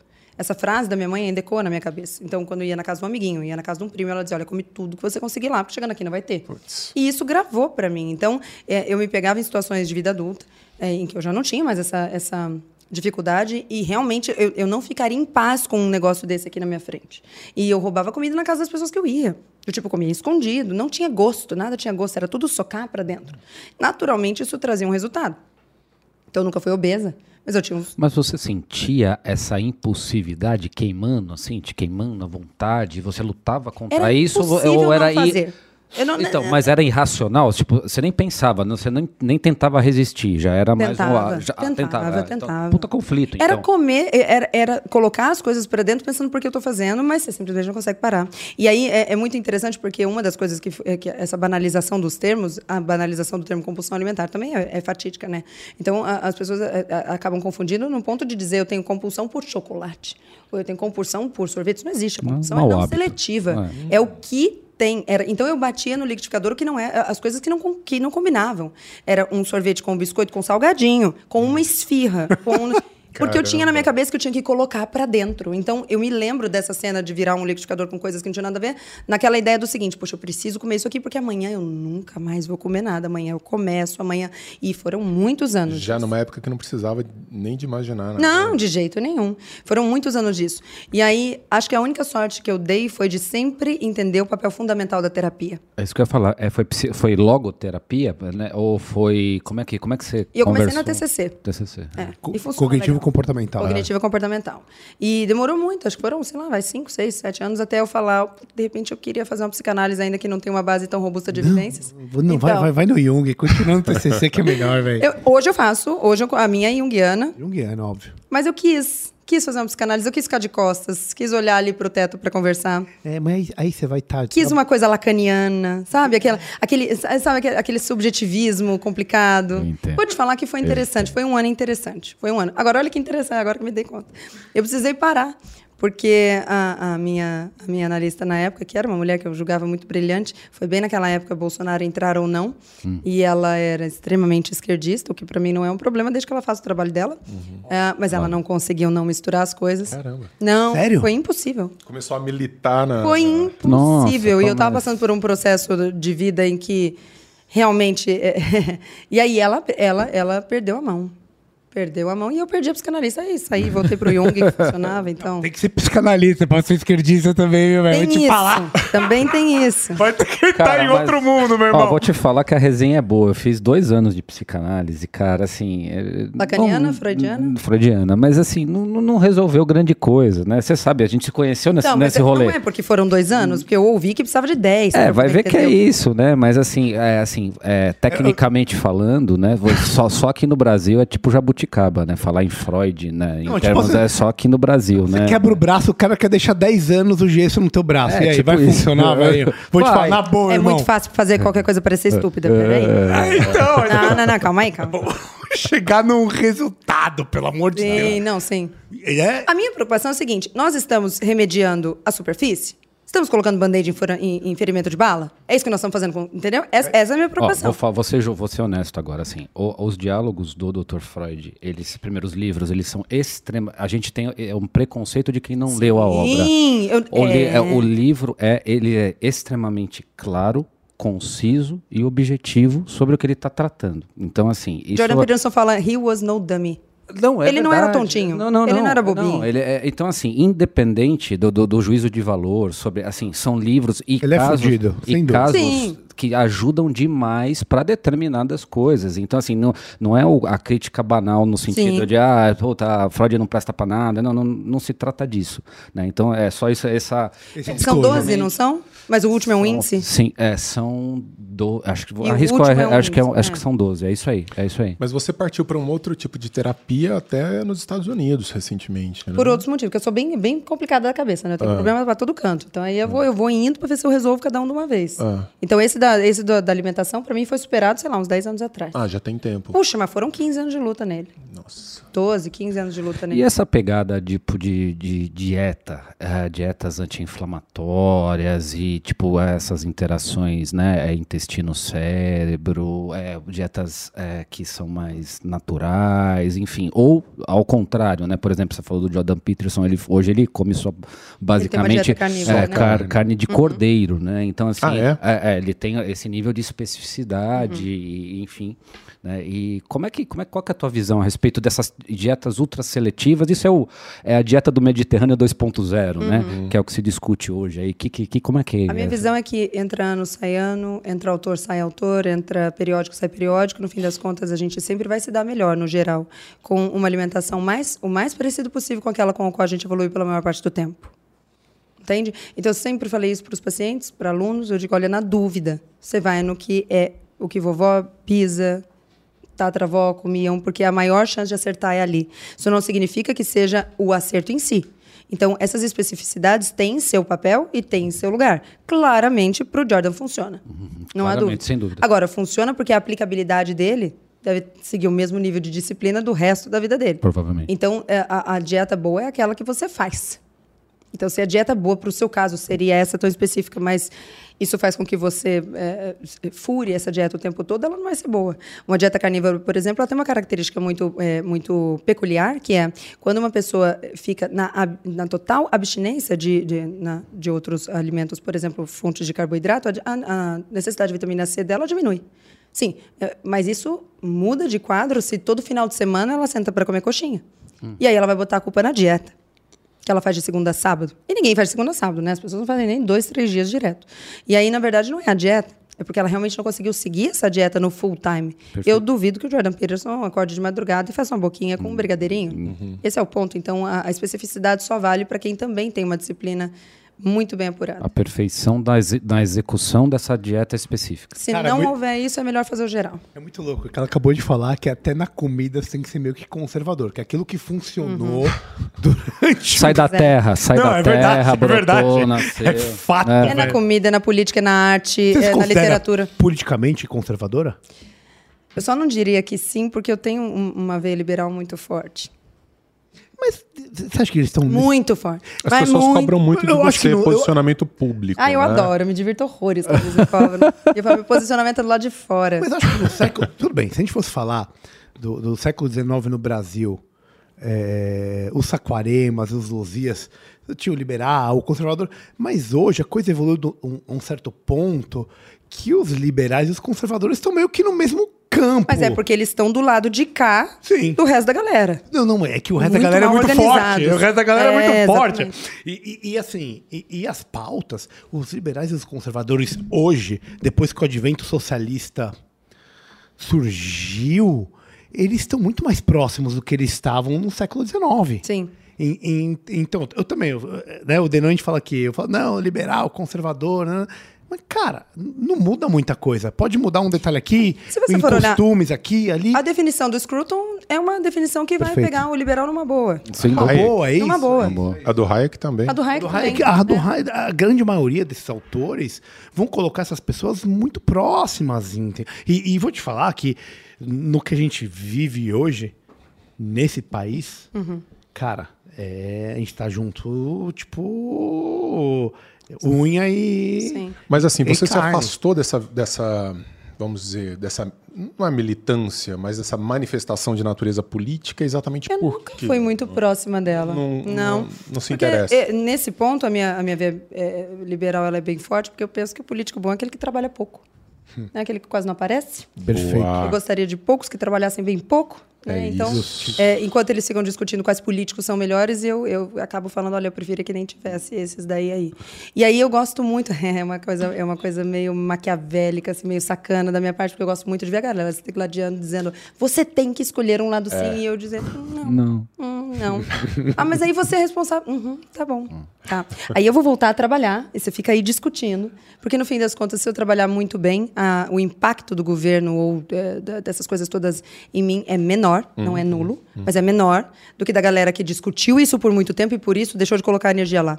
e eu sempre pauto isso no fato de que eu sempre deixo claro que eu sou extremamente limitado, isso não é um, um- uma- um papinho, é porque eu sou mesmo. Se eu prestar muita atenção em uma coisa, eu não vou conseguir prestar atenção na outra. Então, ou eu boto toda a minha energia no que eu sinto que tem a maior chance de funcionar. Não que funcione, é o que tem a maior chance. Então, assim, puta, mas vai dar muito errado em algum momento. É verdade. E se eu for pelo outro lado, também. E você continua com uma carga de trabalho absurda depois é desses menor. últimos acontecimentos? Hoje é menor do que já foi um dia. É menor? No entanto, hoje, por exemplo, que é um feriado, é, eu tive lá em casa algumas pessoas que passaram por lá e uma delas ainda falou: é feriado, eu não te vi parar um segundo. Ah. Se não isso, o quê? Entende? Eu não tenho essa, essa, essa vontade de. Ontem um amigo falou isso para mim. Ele disse: Olha, tem um pescador, que uma história de um pescador que encontrou um empresário encontrou esse pescador e ele estava pescando ali à beira do rio. E aí esse empresário falou para esse pescador: Cara, você já parou para pensar que se você pegasse esses peixes que você vende a tanto e você vendesse a outro tanto e colocasse um cara para pescar para você, e aí esse cara que vai pescar para você te aumenta o teu lucro em tal, e aí você bota mais dois caras, e aí você põe um cara para dirigir o barco, e aí você e o pescador vai dando conversa para ele, para dizer, tá, e aí eu faria o quê? E aí eu faria o quê? E aí eu faria o quê? E o empresário chega num momento que fala, e aí em algum momento você ia poder parar para pescar. Para pescar, para fazer Mas a exatamente o que pessoa você tá que me contou isso, ela me contou como se isso fosse uma coisa boa. E aí eu já olhei para ela e disse: é, só que tem uma diferença muito grande aí. Um pescador sai do rio e vai viver uma labuta desgraçada, porque ele não tem nada. E o outro pescador sai do rio e aí ele tem, ah, ele tem o que ele conseguiu, ele tem a quem prover, ele tem é, é, conforto. Então, essa, essa busca insana por parar, fazer menos, aposentar, diminuir o ritmo, não é uma busca que me- não, não é a minha pira. entende? Eu não tenho, eu não tenho nenhuma vontade de fazer isso. Enquanto eu estiver respirando, eu espero Mas é me o, é o propósito pelo propósito, assim, ou você coloca objetivos, assim, não, eu preciso conquistar isso materialmente, Não. eu quero realizar aquele ponto. Não, eu já estou no lucro faz muito tempo. Eu nunca imaginei chegar onde eu estou agora. Eu nunca, nunca concebi isso. Cada coisa que chega é um lucro. Você tomou um sacode financeiro nos últimos meses. É, sacode. Sacode foi o que o país tomou nos últimos 15 anos. O que eu tomei não é normal. É. Porra, já recuperamos. Tá de sacanagem. Já dobramos a meta. Como assim? Ah, porque a gente tirou o Ah, não dreno, Dilma, né? não Dilma, não, velho. Porque na pista é brabão de pegar. Ó, já que você falou disso, de grana, tem uma coisa que eu ouvi você falando que eu acho que é legal, que eu acho que todo mundo tem que falar, porque existe uma relação da pessoa com o dinheiro em si. E, e, e, e, e às vezes essa relação que você tem com o dinheiro, ela é mais importante do, do que você ter dinheiro ou não ter dinheiro. Você vê muita gente que tem muito dinheiro E tem uma relação péssima. e tem uma relação péssima. E tem muita gente que não tem, que não tem dinheiro e tem uma relação muito tranquila. Como que você vê, como que você enxerga? Sabe essa- o preço de tudo e o valor de nada, né? Exato, essa relação Você tem medo. que as pessoas têm que ter com o dinheiro, Lara. O que, que você acha disso? Também trago isso do cristianismo. Boa. Também. E como que é? Porque é uma visão muito deturpada que as pessoas têm sobre isso em relação a- ao cristianismo. Elas não se dão conta de que Jesus andava com os discípulos e são homens formados que comem, se hospedam e que precisavam de precisavam de recursos para poder fazer o que eles estavam ali para fazer. Elas também não se dão conta de que os heróis do, do Antigo Testamento eram, em sua maioria, muito bem abonados e que o rei Salomão, meu favorito, segundo favorito, e que o rei Salomão, que era o homem mais sábio da terra, também foi o mais rico. E a ideia é que esse recurso todo esteja na sua mão, porque ele precisa estar na mão de alguém. E geralmente uma coisa que pega todo mundo é ela ter medo de que pessoas más estejam no comando. Então, só que esse medo tinha que te motivar a estar no comando em vez daquela pessoa má. Entende? Então, assim, olha, pessoas más vão ter um grande poder sobre dinheiro. Fato. Você quer impedir isso? Você é mal? Não. Então, pega você esse dinheiro. Porque para ajudar, apesar de que o meu colo e o meu ombro são muito importantes e a minha atenção é muito importante, em alguns momentos as pessoas vão precisar do meu recurso. Elas vão precisar de dinheiro para ter ajuda. Então, uma instituição de caridade gosta muito das pessoas que vão lá e se voluntariam a estar ali. Mas ela precisa pagar a conta de água, luz e telefone. Ela precisa pagar o, o tijolo que constrói aquele lugar. É, a sua família precisa muito do seu amor, do seu carinho, da sua atenção. Mas quando uma tia precisar de uma cirurgia muito cara que o plano não cobre, alguém vai ter que entrar com recurso. Então, o cristianismo ensinou desde cedo que o recurso é importante em si. É um verbo bitransitivo. Servir é um verbo bitransitivo. Você serve alguma coisa a alguém. Então, para você dar alguma coisa para alguém, você precisa primeiro ter ela. Sim. Seja uma virtude, seja o dinheiro. Sim. E aí, eh, eu acho que a outra coisa que, eh, que, que no cristianismo pega também, e que as pessoas também não levam em conta, é que a maioria das pessoas a- acaba usando alguns, alguns argumentos que elas dizem que aquele argumento. A, a Mises fala isso no A Mente Anticapitalista. Ele diz que são ah, argumentos que as pessoas usam para sinalizar a mo- a moralidade, mas na verdade são argumentos que são apenas desculpas. Então ele dá um exemplo muito bom que ele diz que uma pessoa que ouve da mulher, poxa, se você fosse um duque, eu seria uma duquesa, e se você tivesse dinheiro, eu estaria bem. E aí ele, nessa, nessa situação, ele ele está munido pela ideia de que na- nessa época as classes não eram transitáveis, então aquilo nada nada poderia ser feito a respeito daquilo. Mas que quando um livre mercado chega naquele espaço e as classes são transitáveis, a única coisa que ele tem para justificar o porquê ele não tem dinheiro e o porquê ela está reclamando é dizer que quem tem muito dinheiro, na verdade, só está lá porque foi mal, porque enganou, porque usurpou, porque passou a perna em alguém e ele, no auge de sua moralidade, jamais faria isso. Então, porque ele é moral e ele tem pouco? E isso é um, é um fetiche muito grande da galera. Ah, Porque total. Eles olham o Esquerdista. rico e dizem. Exatamente. O sucesso pessoal é uma ofensa É, no Brasil, é. né? Ou você, a, né, a sua realização, sucesso, enfim. E aí a única saída que você tem, caso você realmente não tenha muito apego ao trabalho, apego à busca pela excelência, ainda que não é excelência em si, e apego à ideia de se distanciar do lugar onde você tem, onde você está, a, única sacada que você tem, de repente, é demonizar quem está lá, é dizer eu não estou lá por uma questão moral e não por porque me faltou é, o emprego da, da sabedoria junto com o emprego do esforço. Qual que é o peso do dinheiro na liberdade? É, eu acho que é 100%. 100%? Eu- Essa é a parte boa do dinheiro? Poder dizer não? É porque é você. definitivamente a é o que eu mais amo fazer. É que você compra o seu tempo e a sua atenção, né? Que ela acabou de Porque falar você, isso. não né? vende, você não vende espaço comercial na sua rede, Não, você não vende. E é aí que eu vejo que o não é maravilhoso. Ah. Porque... Pode falar, Martinho. Desculpa, eh, eu não acho que é 100%. Tem muita gente que é livre e que não tem dinheiro. E aí você acha que Que ela é é livre livre de mesmo? pensar, livre de pensar. Nossa amiga Epíteto, você ganhou com o livro dele. Eu achei que você fosse precisar de exemplo.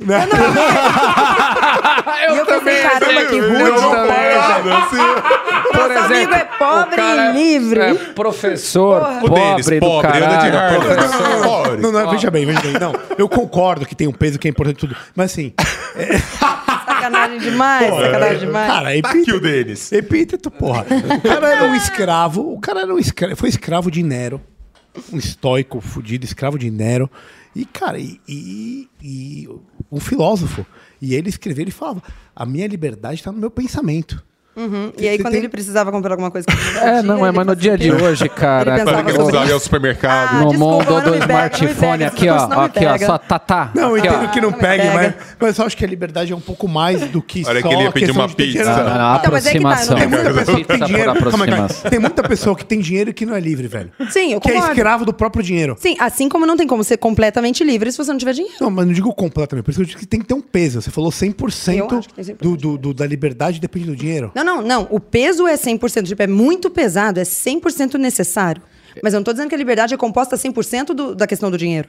Porque Isso é- o pensamento é, é um dos, dos... Mas também não é só o pensamento.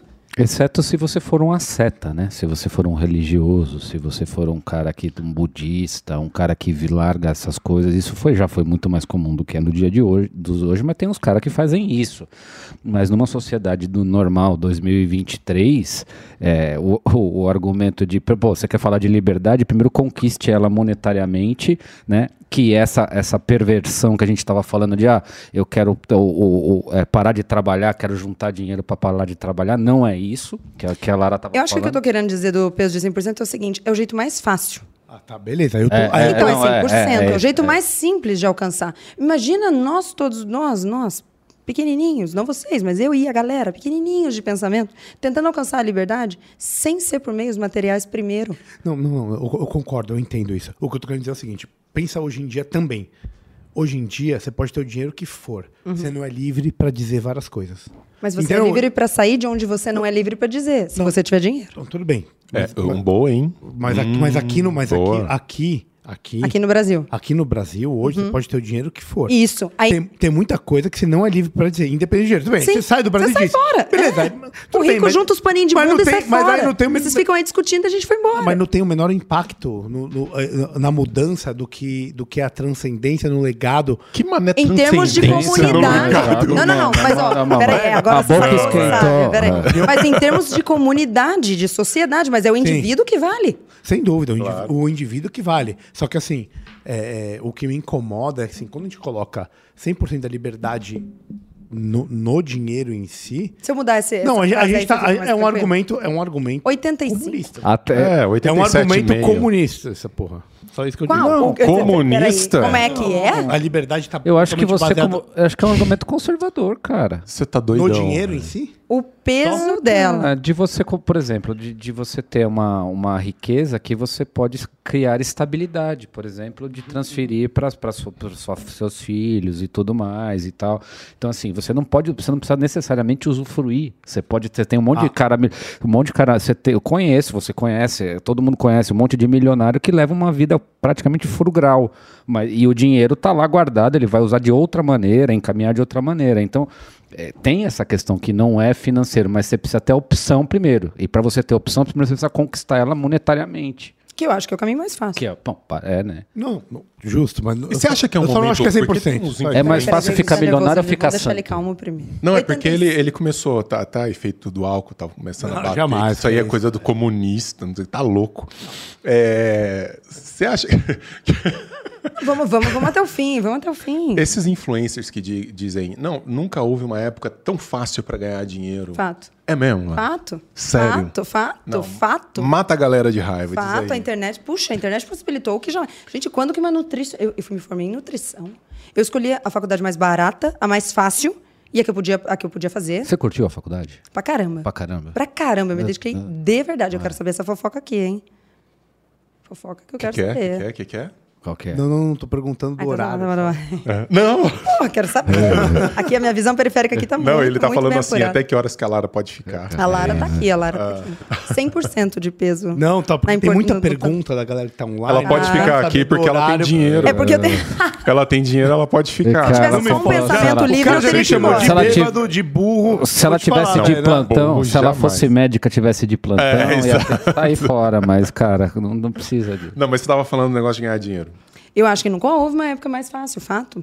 E diferente do que também se usa de, de desculpa para dizer não, eu não ganho dinheiro, assim, não é porque as pessoas nunca foram tão bobas, apesar de que a- a- o N é muito ruim, né? A amostra é muito ruim, mas porque nunca houve uma chance de ganhar dinheiro sem sair de casa com tanta, ahn, com tanta possibilidade, com o saber. Tá, mas uma vez eu fui à sua casa e falou assim, Denis, esse negócio ainda vai uns cinco anos. Vai mais? Qual negócio? Esse negócio de mercado online, de mercado das redes Eu me sociais. lembro dessa você conversa. lembra disso? Hoje eu acho que foi mais. Sério? Hoje eu acho. É Porque abriu, a- abriu-se outras possibilidades, né?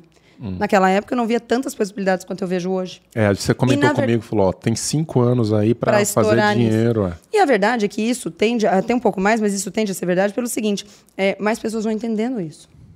Na época que eu cresci muito na internet, era uma época em que não havia tanta gente boa quanto tem hoje. E mais gente que é muito boa, como, por exemplo, pessoas como você, que tem um conhecimento técnico muito grande, jamais iriam para a internet. Hoje é mais fácil que elas entendam o que é isso. A- As conversas que eu tenho com amigos que são muito bons do ponto de vista técnico e não estão na internet, já não são mais eu não vou para lá. Já são como eu faço para ir, porque eu não quero ir. Então eles já sabem que está lá. Isso é um dilema, né? Isso é um dilema de tudo. Eu tive uma aula intensiva com a Lara com, com esse negócio de rede social. Porque, na verdade, Você cara, tá- eu tinha. você Você tá- lembra? Eu te contei essa história. Eu tinha um Instagram com 300, 400 pessoas. Aí um dia, do nada, começa a baixar gente. Começa a baixar gente. É o Falei, bonde, o bonde é forte, o bonde é forte. Cara, foi um negócio bizarro, assim, aquelas coisinhas azulzinhas de gente chegando, chegando, chegando. Falei, será que eu tô no meio de algum escândalo, alguma coisa? Vou Que, ser- também é que bom, viu? Não é é. ruim, não. que é bom. Não é bom, é Eu ruim, tô em não. busca do cancelamento já tem uns cinco anos, sem sucesso. Não, esses, esses dias foi, a Ju ainda comentou comigo, nessa, ela falou: você saiu no perfil de fofoca essa semana. Eu falei, excelente, que a gente tá perto do lançamento. Fui lá ver. Mas aí o perfil de fofoca tinha só 70 mil seguidores. Ah, vai Ruim. promover o. Vai pro... não, não, aí você vai promover. Não, é bom quando um, um perfil de meio milhão. É isso. Um milhão e meio. Eu ainda tô pagando pela minha irrelevância, mas a minha esperança é Isso falar é de aborto de anencéfalo, de índio, Isso. alguma coisa assim, pra dar uma pegada. A irrelevância e- e é o mais caro. É. Mas sabe o que eu acho que é o maior papel da Lara nesse, nesse ponto aí? Apesar de você me criticar aqui, ficar metendo pau em mim, é que, cara, é que ela. ela Sentiu. pegou- Tá. Não, não, não, não, não. Pegou é, no é fígado ela, dele. Ela, ela pegou.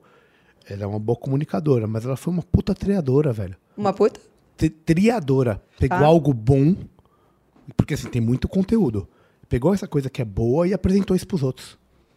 E, e como tem relevância, negócio, pum. E a pegada, como é que era? Você tem uma, você É. tem uma pauta. Como é que você produz o teu conteúdo? Você tem uma pauta ou o negócio pinta no dia e você o jeito resolve como eu falar faço daquilo? não é o jeito como deve fazer. Não, não, tudo bem. né? Porque eu não tenho. Zero pauta. Zero- zero pauta. zero programação. Zero, não, eu, eu não tenho. Mas não tenho porque eu, me- eu- eu tenho o luxo de não precisar ter. Uhum. Porque a coisa do jeito que eu faço funcionou. É, eu jamais ensinaria uma pessoa a fazer do jeito que eu faço. Hum. Não funciona para todo mundo, mas é 100% instintivo. 100%. Eu sinto vontade de. É um luxo que o dinheiro trouxe. Uhum. né? Então, eu realmente posso decidir esse ano não lançar nada. Eu posso decidir lançar porque eu estou com vontade de lançar agora. É, sem, sem que a coisa tivesse funcionado, não poderia ser desse jeito. E eu jamais ensino um amigo desse jeito. Eu não te ensinei desse jeito, né? A gente não conversou para falar. Eu não, falei pra você faça quando sentir vontade, Não. fala que você sentir vontade. Há um caminho. Sim. Há protocolo, né? E o protocolo funciona. É, e, e eu sempre É que o meu produto é ruim, né? Ensinar Filosofia filosofia. é é fogo, negócio- Você nunca pensou em fazer um OnlyFans? Eu dou um pack do pezinho, eu já pensei. É, né? 46. Tem gente que tem tesão? Tem, o que? Tem tudo, tem público para tudo. É mesmo. Oh. Eu acho que eu tenho mais chance do que falando de Platão. É, normalmente. Vai rolar, hein, galera? Espera aí logo. Vai. Nessa, Nessa, nessa, nessa, nessa treta, você já mete um curso de, de, de, de natação, exercício, já faz É, outra, cara, porque cara, filosofia treino. no Brasil não é exatamente uma coisa. pra Não, até que pode. Ah, não, Pode cara, acontecer. Mas pô. você tem que entrar numa vibe diferente, não sei. Não sei, porque tem gente ganhando muito dinheiro com filosofia no Brasil. Mas Cara, eu acho que as A gente pessoas. falou mal de um deles, agora Foi. ele é persona não grata nesse meio aqui. É mesmo. Hum. É, não, exato. Agora eu te pergunto, ele liga? Fuck. Difícil. Tá nem aí. Difícil que ligue. Aham, aham. Deixa eu perguntar, nessa ideia de mídias sociais, tem uma coisa que a gente discute aqui muito, que essa é, a, a mídia social versus a vida real, né? E parece que tem um- um- uma certa dissociação às vezes. Muitas pessoas colocam na mídia aquilo que é lindo, maravilhoso, mas ó, a vida em si não é aquilo que está realmente acontecendo. É, como, como você acha que isso funciona, especialmente para os mais jovens, que é o que me preocupa, né? Eu tenho um filho pequeno e não tem como você fugir disso, não dá para você pegar falar, não, não vai ter, não vai jo- jogar videogame, não vai entrar, não, não tem como, a vida é essa, né? Como que você enxerga essa, essa relação? Eu faria, se fosse uma pessoa que está começando ou alguém que está ali, eu, eu incentivaria essa pessoa a tomar mais cuidado, sempre muito cuidado com isso. Você não precisa mostrar a sua vida real, de jeito nenhum. Eu jamais faria isso. Porque a gente, eu vi você falando isso recentemente, mas eu, eu gosto da frase de que a gente não sangra num tanque de tubarões. O primeiro problema que eu expus enquanto estava acontecendo foi esse de agora. E isso não muda o fato de que eu não devo expor esses problemas enquanto eles acontecem. Porque, ah, de novo, eu tô ali pelo mérito. É o que eu falo naquela hora, serve para mim, eu tô falando para alguém, tô falando para mim também. É, é, se você mostrar tudo que é real ali, você não consegue de jeito nenhum que quem não gosta de você ou não concorda com você passe a gostar. Quem não gosta de você não vai gostar, independente do que você faça. Quem gosta de você não precisa da tua justificativa. Então eu penso que você está lá pela utilidade que você tem. Entende? Então eu acho que o que eu sei é mais útil do que o que eu consigo fazer ou não. Entende? A nutricionista sabe prescrever. Isso não significa que ela necessariamente saiba executar aquilo, consiga executar aquilo. É muito, é muito de tratamento. A gente prescreve uma coisa ah, e não necessariamente a gente precisa fazer, senão o ginecologista não podia ser homem. Entende? Então a vivência para mim ela é importante na medida em que ela não expõe a tua fraqueza a ponto de que aquilo, aquela volta, a volta daquele negócio eh, te coloque de joelhos.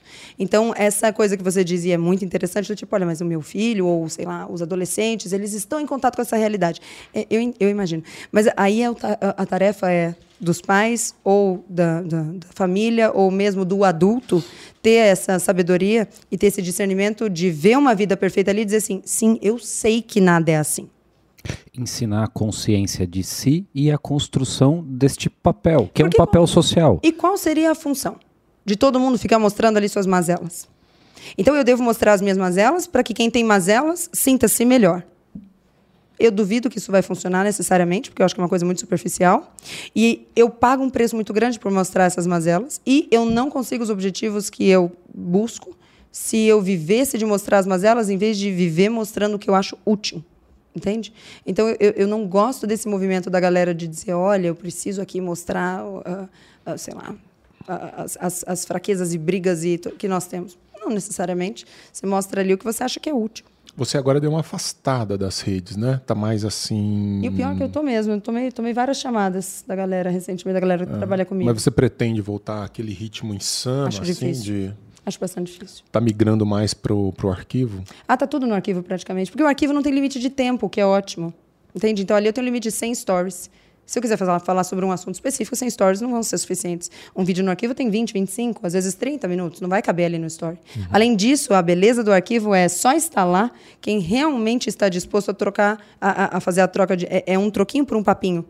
E quando a gente paga por aquilo que a gente está vendo, a gente tem uma- um, um outro nível de. Dá valor. De Poxa comprometimento vida, com o que tá ouvindo. Exatamente. E foi um aplicativo que você criou, né? É, é um Como- aplicativo. Como, é que foi isso? Então, na verdade, a ideia do arquivo veio justamente do, do Instagram ter esse limite e dos Shadowbans, que era uma época que estava muito ruim, muito ruim mesmo. E aí eu lembro que eu pensei, puxa, eu não queria ficar escrava dessa plataforma necessariamente.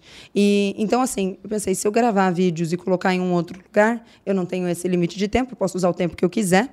E quando eu tomar um Shadowban muito grande, eu queria estar sempre pronta para perder meu Instagram a qualquer momento Sim. eu tenho um outro canto ali.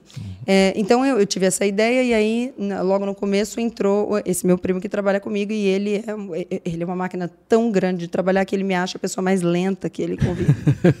e é uma Ele coisa. acha você lenta? Ele me diz que sou lenta, que faço pouco. Em que mundo que ele vive? E é um negócio fora do comum. Eu não sei como ele faz tudo o que ele faz. É Tem sempre o mais doido, né? Essa é uma Sempre verdade, tem. né? Tem E aí sempre foi ele que colocou tudo de pé. Ele fez um aplicativo, a gente colocou tudo lá e as coisas todas estão migrando para o aplicativo. Então, ah, os cursos que eu tinha fora em outras plataformas, ao- aos poucos estão indo para lá também. E o aplicativo, eh, o meu aplicativo vai ser o futuro para mim, porque em algum momento, sei lá, vai que eu perco minha conta. Vai que alguém ah, Então você acha que esse avanço, stories de golpe. da, esse, esse avanço do, do judiciário sobre as redes, o controle da informação e tudo isso O meu aplicativo uma- tá. Não, ele não tá salvo. Porque se for é internet. É a internet. É que é- eu penso que é melhor estar. Eu estou um pouco mais livre no meu aplicativo do que no Instagram. Sim. Um pouco mais Feito, um livre. pouco mais livre. é. Um pouco mais livre. Não livre. Não, Não, não, é. livre. Você vê, né? Nem o dinheiro vai trazer toda a liberdade. Mas aí eu vou embora. é, chupa! eu vou embora. Vou pra Miami, eu vou nego. embora. Não, não, sim, eu entendo. Vou abrir um café em Innsbruck. É, vou ficar lá tomando café e Se pensando. você fosse "Puxa, embora, você iria conversa?" pra onde? Ah, eu, eu teria que ser Estados Unidos. É difícil ficar na Europa, né? É? Por quê? Eu iria. Ah, eu acho os Estados Unidos o pináculo da, da busca da liberdade. Mas por que, que é difícil ficar na Ainda você acha isso dos Estados Unidos? Ainda acho. É. Porque, pra onde? Se não lá onde? Londres? É Europa, né? O europeu, ele tem uma coisa um pouco mais... Sei, um pouco menos, um pouco menos cara crachá, um pouco menos tácita, um pouco, sabe, um pouco menos, é, sei lá. Eu não sei, não, não me adapto tão legal, não. Não te apraz. Eles são mais pela arte, menos pelos negócios. Você é uma mulher da arte. Você é uma mulher do belo. Desde que os negócios corram bem. Então é America. Well, well, Welcome to America, my friend. Que os America, negócios Chicago, pô. É, Ah, America. não eu, adianta. Eu queria te perguntar uma coisa. Você falou muito do. Você falou que você tem um tato pelo belo, né? Uhum. Que você, você gosta disso. E é muito claro, né? Dá pra ver. é, em geral, quem, quem te acompanha percebe isso. E a gente, filosoficamente, a gente tem uma pergunta que a gente sempre fica. A gente briga em relação ao belo. Você acha que o belo tá onde? Na ordem. Eu acho que a beleza tá na ordem, ainda que a gente não entenda que é ordem. Não há nada de... Eu vou embora. Ou cara. então É, seja, é, é, na cara, simetria da ordem. Ainda que ela não seja simétrica, mas a gente busca por ordem sem saber que tá buscando isso. Ma- ma- mas é- é- esse belo, ele vem. Essa mulher é grega, meu amigo. É, Não, cara, ela tá aí- falando de harmonia. Ela tá falando de harmonia. Harmonia, o belo tá ordem. nos olhos de quem vê ou tá no objeto? Não, pra mim tá no objeto, 100%. Ah, obrigado. Então, beleza. E por que que tá no objeto? Explica pros outros. Penso eu que essa Boa. coisa da ordem, ela, ela vai ser busca, ela vai ser entendida na medida que você tem um conhecimento e uma compreensão daquilo que, é, que molda essa realidade da ordem.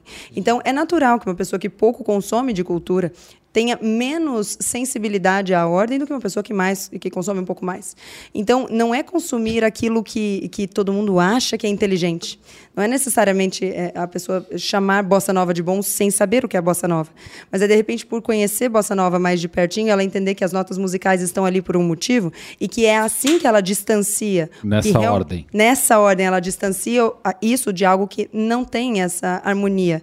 Entende? Então, penso que se a gente souber melhor, tiver mais elementos, mais referências, a gente vai ter mais tranquilidade de reconhecer o belo na ordem do que se a gente não tiver.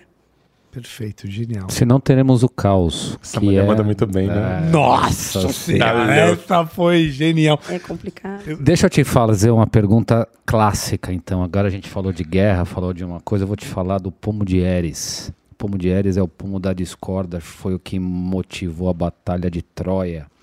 Então, assim, na, pesados na aqui. batalha de. Olha Não, só. aqui tô- não. Olha, olha que legal, olha que Você legal. vai sair daqui fritando. Tava rolando um casamento e aí não chamaram uma das deusas. E ela, que ela era a deusa da discórdia. E ela falou assim: tá bom, não me chamaram, então eu vou trazer a discórdia. E colocou a- assim o pomo da discórdia, que é conhecido como pomo de Eres. E estava escrito assim: a mais bela.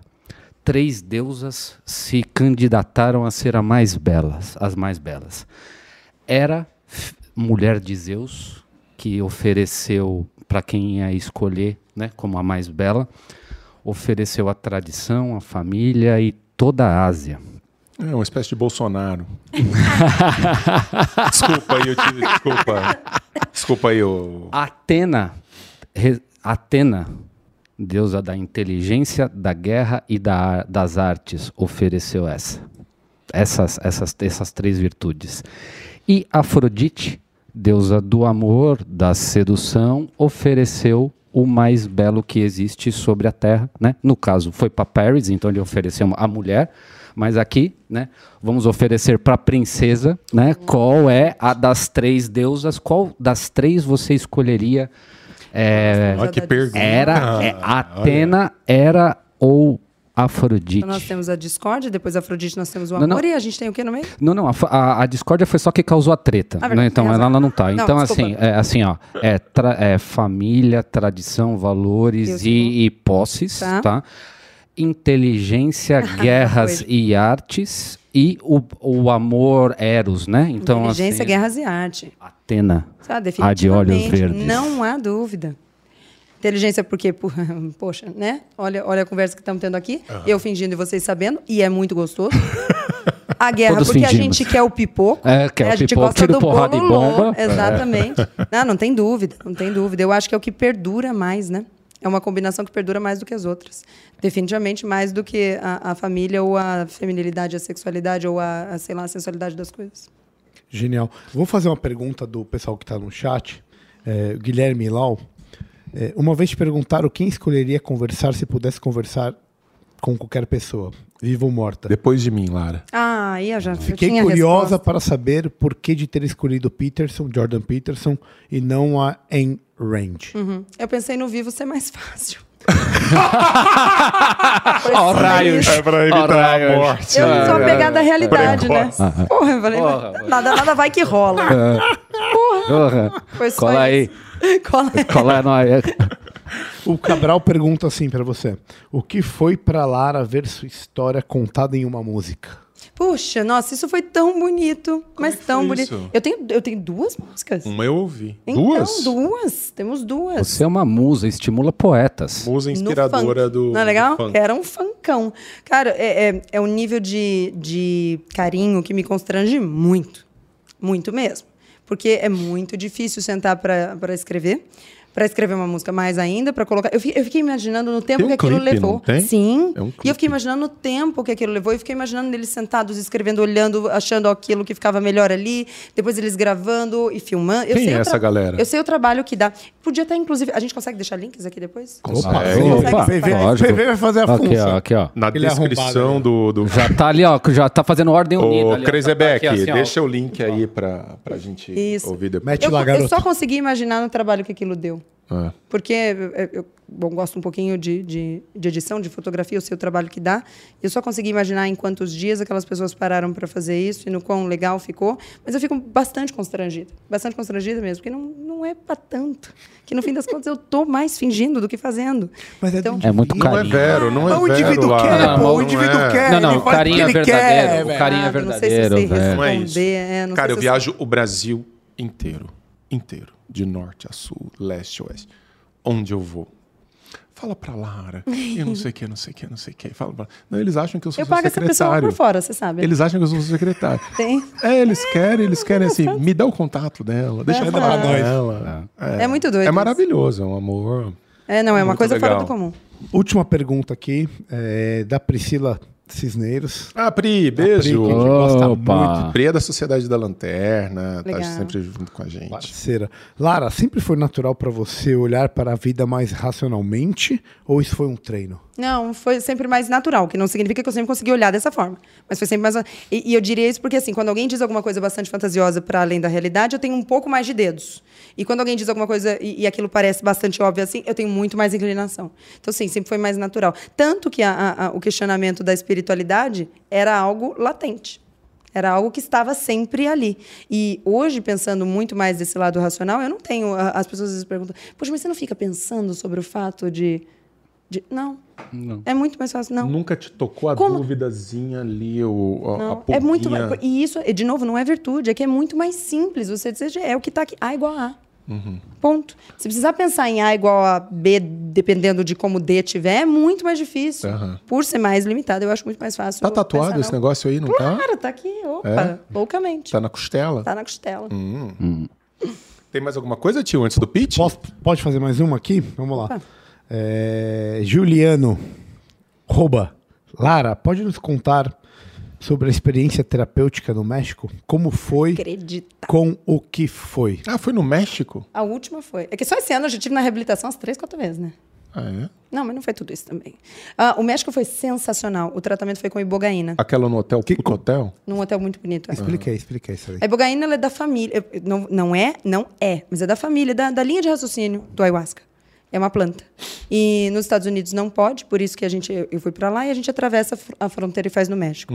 A, a ideia e a quantidade de, de evidências que a gente tem já é legal. Não é ainda é, uma coisa que torne isso um padrão ouro, mas é muito bacana já.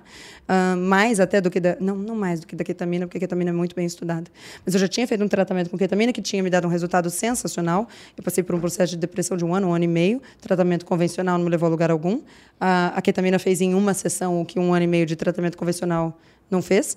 É, e aí, como a gente segue tendo problema para a cabeça, segue tendo questões, segue.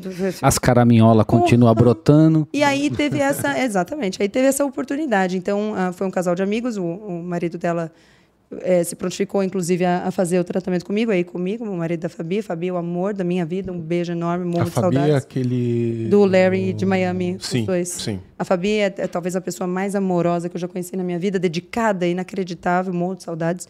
E aí ele foi comigo. Então, assim, a, a promessa era: é uma limpada nos receptores. Entendeu? É uma zerada dos receptores. Então, quando eu cheguei lá, dado o que eu estava passando, essa situação mais difícil da minha vida, eu estava com uma quantidade de medicação muito grande. Muito grande. Entre, entre antidepressivo, estabilizador de humor, é, entre todas as coisas que estava tomando. Então, era muito, muito, muito. Tira tudo? Mas é inacreditável. Você fica sete, seis, sete dias se preparando para o dia da sessão. É uma única sessão, são 11 horas. São 11 horas no inferno. Imagina. São as piores 11 horas da sua vida. A morte do ego. Você tava falando isso- disso e eu, eu, cara, muito louco, né? Eu lembrei do Jordan Peterson contando da, da, Da na experiência da experiência Aham. e isso gerou nele uma veia artística. Uhum. Isso despertou e ele, ele fez uma exposição, inclusive, de quadros desse, desse período. Você viveu algo parecido, O que eu notei foi o assim, seguinte- criativo? Então, o que eu notei foi, essa, essa limpada em receptores não é uma coisa só fisiológica. Eu notei que saindo de lá eu estava mais é, propensa, mais, era mais fácil aprender. Era mais, se eu quisesse ter aprendido, um, se eu quisesse ter pegado um, um instrumento musical, de repente eu teria um pouquinho mais de facilidade do que eu tenho. Percepção. Isso, pronto, é isso. E realmente o Deu inacreditável... uma resetada. Uma reset... no- é, nossa, definitivamente uma resetada. E é inacreditável porque acontece em um dia. Então, é, você toma o, o- é um alucinógeno, é, você, a gente fica mono- é, monitorado o tempo todo. Então, Trancada num quarto. Numa, numa clínica, é, num, num quarto de clínica. E EQG o tempo todo, o acesso aqui, são 12, 11, 12 horas. Você alucina nessas 11, 12 horas. É muito longo, é muito pesado, é muito difícil. É, é, você se sente realmente envenenado. Para levantar para fazer xixi é difícil, né? tem um enfermeiro o tempo todo com você. Quando você tira a venda, realmente é tudo muito ruim. É muito, muito ruim. E é a melhor coisa que eu já vivi. Porque daí você sai de lá e realmente, pela primeira vez na vida tão rápido, você vê, caramba, eu super não estou sentindo necessidade de tomar medicação. O médico está ali do teu lado. O tempo todo. No pós também, no pré, no pós. Então não é uma coisa que eu falo, olha, eu saí sentindo meu coração. Não, não. É tudo muito bem acompanhado. Desde o México, eu não precisei mais de antidepressivos, de estabilizadores de humor. É, é inacreditável o que aconteceu. Eu acho que desde que teve isso também, desde que muito bem acompanhado, porque eu fiquei me perguntando, eu sei que aqui no Brasil tem ah, alguns lugares que fazem esse tratamento, mas eu fiquei me perguntando, não estou dizendo que não é, mas eu fiquei me perguntando se eles têm esse nível de Excelência na aplicação É, do método. E de fazer reproduzir o protocolo, a né? cada Todo do mesmo 30 jeito. minutos um EQG rodar é uma coisa muito bem cuidada. A gente tem que apresentar uma bateria de exames antes, a gente tem que fazer uma preparação de 7, 10 dias antes. Isso tudo é cuidar muito bem. E, e eu fiquei me perguntando se nos outros lugares do mundo é desse jeito. Mas definitivamente foi a melhor experiência que eu tive. Eu faria de novo, é, daqui a um tempo, porque é muito traumático mesmo. Muito traumático, mas eu faria de novo. Eu iria agora com outra cabeça, agora sabendo mais ou menos como é e tal, iria mais preparada. Mas é inacreditável, vale muito a pena. Te ajudou muito. Me transformou Sabe que a- completamente. as coisas dos amigos são comuns. Eu fico muito feliz em te ver bem. Ah, Não, obrigada, genial. de É verdade. verdade. E posso falar, quem, sabe quem ajuda também as pessoas, além desse tipo de experiência? A Alux Ah, Investimento. nossa, velho. Você meteu um Ah. merchan no meio do negócio. quando o link é bom. Não, não tem É como. forçado, Eu hein, tio? Forçado da querida demais. Alux Investimentos. E sabe qual que é o novo produto? É o seguinte, Tem um novo produto. tá todo mundo preocupado, a Lara falou várias vezes aqui. Deu ruim? Vão embora. Agora, quem pode te orientar? Quanto você vai colocar da sua carteira em dinheiro? É aquele negócio que eu vou jogar país? tudo pra cima, mas eu fui olhar, não tinha nada pra jogar pra Então, cima. meu irmão, mas- Então, Aí é o teu problema. Mas tem outras pessoas que precisam desse tipo de orientação. Porque, meu, investir só no Brasil, você vai ficar à mercê de um monte de pessoas Pega esse que você dinheiro- não confia, meu amigo. É, Pega esse não dinheiro que é com a Lula? pá, pega esse dinheiro que você quer que com a pá aqui e joga ali, cara, pra poder É já só comprar drenar. Bitcoin, tá tudo certo. Não, mas não Ah, é só Bitcoin, não, Acredite, velhinho. acredite. Tem vários produtos. Quem não acredita em Bitcoin, e, e eu, eu acho que uma parte da carteira tem que ser Bitcoin, já falo a minha, minha. E eles falam disso também, mas a grande questão da Alux é que eles falam para você o quanto você vai colocar da sua carteira, o quanto vale a pena agora e quais são os tipos de produtos que você pode alocar fora do Brasil. Então todo mundo que está procurando uma segurança extra, que não vai ficar à mercê desse país, vale muito a pena conversar com o Ronaldo Bela, com o Alexandre Sandoval. São gênios, não são gênios, cara, velho? Fala a verdade. Gente fina demais. Abraço pra vocês. www.aluxinvestimentos com dois L's de X, e X.com. Certo? Você falou. Hora É da isso vitória, mesmo. hora da vitória. Agora, Agora, é o seguinte, Agora. vamos, vamos para a parte final. Denão, Claro. é, por favor, explica. Eu vou pedir. Caio, explica para a convidada e para quem não conhece Por que, que você mudou? o que, que é o pitch do livro. Você vai apresentar porque você tá os mais livros. perto da Não, câmera é. aqui, ó. não, Pres- Quer que eu não. apresente? Você apresenta? É porque, Então, na verdade, funciona daqui, ó. da seguinte maneira. Ó, Tem todo fim de, de podcast, a gente faz um pitch do livro. Tá. São três livros, você vai ter que adivinhar quem trouxe o quê.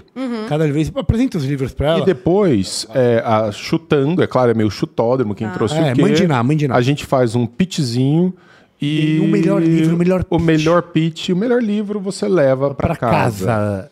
Eu vou Só para apresentar dizer aqui. que eu ganhei os últimos 15. Ah, beleza. Olá. Mentira, mentira. É e uma eu participei mentira de 15. deslavada.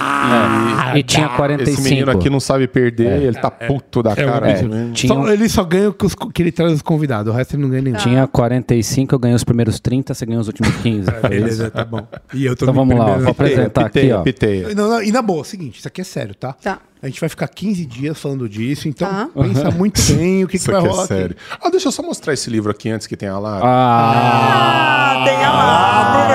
É o A Olha Justíssimo. pô. Ah, o, o Eu epílogo. gosto muito do que tá nesse epílogo. Eu gosto Ah. muito. Não é? Tem aqui a parte final desse. Peraí, ó, deixa eu falar, filho do cão. Aqui, ó, esse livro aqui na parte final tem uma, um bate-papo nosso. Sim. Que o pessoal adora, é E muito tem um bate-papo e tem também um- um- uma coisa que a gente acrescentou, né? Que era uma dúvida que eu tinha antes em aberto. Depois Foi. Você tinha uma coisa meio diagnosticismo, É, depois... é isso. Eu, eu me questiono. Quando as pessoas perguntavam o que de Range você não concorda, eu falava não concordo com o fato dela afirmar algo que, no qual A eu sou mais de- É. E aí a, a conversa que tá aqui, inclusive é com esse meu primo, ele dizendo o que você perde. E aí é sobre. Ah, esse livro é muito bom. Ah, garoto. Chupa mundo. Chupa mundo. Apresente os livros pra ela, ela vai ter que adivinhar quem trouxe qual Ó. exemplar. Eu vou, em ordem, vou, vou em ordem de espessura, tá? Então aqui, ó. Ai, nossa. eu nunca esperei isso nessa mesa. Objeti é, objetivo. Vamos ver se é objetivo aqui, ó. De espessura é foda. A mão invisível. Adam Smith, A Mão Invisível do Mercado. Esse é o Excelente livro número um. daqui Esse é o nível um, Excelente. número um. Excelente livro, muito bom mesmo. Esse, esse- livro vai ser uma bosta, número velho. 2, Introdução a Aristóteles, Gênio Giovanni Reale. Tá. Tá, então... Giovanni Reale, que inclusive eu tive a chance de entrevistar. Eu tive que falar porque eu tô precisando de mais amor próprio. Será? Será? Será? Você tá voando, meu brother. repente Você tá eu sempre sei. voando. De repente, não. Fernando sabia. E aqui, Fernando Sabino, Gosto. o grande mentecapto. Então, no melhor estilo Mandiná, Tá? quem trouxe qual livro? E as pessoas podem... Assim, se eu errar, eu vou errar no, no genuíno, porque pra mim é muito nítido. Aristóteles, Adam Smith, Fernando Sabino. Não, desculpa, Adam Smith, Fernando Sabino. É. Poxa. Ô, Região, você Só vai se me. Vamos falar a verdade. Vamos falar a verdade. Não, não, Não, não, não, não, não, não, não, não, não, não. Quem trouxe Regis. livro? Vambora, velho. Negou, negou, negou, negou, Mas negou, negou. Por que, Lara? Porque o que acontece? Vou te explicar. Assim? Chorou, meu Mas aqui eu acertei, vendo? né? Ali sim. É aqui se faz, aqui se paga, meu brother. Acertou poxa. 33%, meu Poxa. Mas eu li. Você, você eu li você. Agora nós não, vamos- não, é. o Fernando Sabino vem de você. Não, eu li, eu li. Não, mas consegui assim, ler. você tá completa, completamente Normalmente as certo. pessoas Eu acertam, esperava meu. que você fosse Eu, é porque esse É livro porque aqui estava na Giovanni Reales biblioteca faz dele. contato com ele, né? Entendi. Essa biblioteca, eh, desculpa, esse livro estava na biblioteca dele. Tá. Ele Os trouxe dois pra estão me na minha passar. E biblioteca. ele quis te enganar. Eu não então quis ele falou, ah, você vai de Isso, Adam né? Smith. E foi. Vamos vai vender o lavar livro. roupa Vamos suja, vender, né? vamos Mas vender o livro. bem, Vamos vender o irmão. livro. Cada um traz o livro que pode. Quem trouxe, trouxe. Quem não trouxe, pegou o que tem, meu irmão. é assim cê- que funciona o negócio, meu vai velho. Não é verdade? Chapuletada. Então vai- começa aí você a vender o livro, então, vai. Vamos lá. Já que você falou, começa aí, então. A mão invisível do mercado. Bom, Lara, isso aqui o que você. É um minuto, meu velho. Isso aqui pra você é café pequeno, porque você já conhece fortemente essas, essa teoria, essa tese. Um baita de um autor que está na raiz do pensamento liberal, que, entre outras coisas, coloca, criou essa expressão, né, atribuída a ela, essa expressão, a mão invisível do mercado, que trata exatamente dessas dinâmicas voluntárias próprias do capitalismo, essa ideia de que menos intervenção estatal nas relações econômicas, joga a favor das nossas relações pessoais, das, das nossas relações, não só em termos ah, econômicos, mas também migrando para as questões do homem como um todo. Não tem grandes novidades para Lara, então eu não vou fazer um pitch grande, porque ela vai, ela vai querer esse livro aqui, porque ela é minha amiga, então ela vai querer esse livro de todo jeito. É o melhor, é o melhor. Muito bom. É é bom o livro porque tá na minha biblioteca, né? É o que eu te falo, né, meu Essa é, uma, velho? essa é uma edição bem nova, né? A minha é tão velhinha. Ah, Tá precisando de uma edição nova. Olha Não. o pitch É? aparecendo. ele é de bolso, ele, tá- ele- não, e ela, será que a gente ela é fica nas compacta. bases Ele conservadoras? devia ter ido pela estética. E se Também você quiser Deveria esse ter ido daí, pela eu vou te dar também o livro. meu novo livro sobre Ah, é Platão. sacanagem isso aqui, não é? Não, Não, mas é Pode fazer a venda casada? Não sabia que Ah, pitch, é pitch, é pitch, é pitch. Cada um, pode. cada um se defende com o caneta pitch aí. que não, tem. não, pega uma cara. O que que agora? Presta sua caneta aí, isso. Agora, enquanto, enquanto Você você vai vem... escrever alguma coisa, cavalo? Cavalo. É pesado. Puta que pariu. Enquanto- Cara, Vai, fazer um vende, pitch. vende o seu livro, vende seu livro enquanto o outro escreve, vai. vai. Eu? Sou eu, minha vez? Então É, o sua seguinte, vez. É assim, na verdade, eu, eu não quero vender o livro. Eu quero vender o livro pra você, Tá. tá? Então, por que que eu trago... Quase um introdu- lobo de Wall Street. Por que, que eu trago Introdução a Aristóteles de, do Giovanni Reale? É, primeiro, assim, o Aristóteles é um cara que. Nossa, que sacanagem. que sacanagem. Um, um dos, eu, pra mim, o maior filósofo da antiguidade. Definitivamente. Tá? Aluno de, de Platão na academia, é, tutor de Alexandre o Grande, que para mim é um dos maiores conquistadores da Terra. Depois fundou o Liceu, sua própria escola. É, mas o que, que diferencia ele do, de, de Platão? Além da filosofia em si, ele foi atrás da ciência empírica. Então ele estudou natureza, ele estudou os seres humanos. E, e, e você é uma pessoa que tá ligada aos seres Para, humanos. respeita o coleguinha. Vai que eu quero fazer xixi, vai que eu vou preciso ganhar e fazer xixi ainda, vai. E digo mais, e digo mais, ela como cristã sabe que São Tomás de como quê? Aquino, São Tomás de Aquino, como ex-cristã, Tá. São Tomás de Aquino, Nossa, São tá- Tomás ele de Aquino, passou cara tá Platão, apelando, Aristóteles, velho. São São Tomás. Tomás de, Jesus além Cristo. disso, Nossa São Senhora, Tomás de Aquino redefiniu a teologia cristã baseada em Aristóteles, meu amigo. Bonito. Tô errado ou estou Não, certo, jamais, meu amigo? Jamais. Só que é o seguinte, quando você pega Não era um minuto? quando você pega Aristóteles para ler Ética Nicômaco ou para ler a política é, é- é muito mais Metafísica. complexo. Esse cara ele coloca em palavras condensadas toda a filosofia aristotélica de uma forma simples e fácil, mas assim, aqui dentro, são 250 páginas, está um mar de conhecimento. Por isso que eu trago para você Giovanni Reale, Introdução a Aristóteles. Esse é Tá. meu pitch para você, apesar do que está ao nosso redor, porque eu também não estou preocupado. Tá.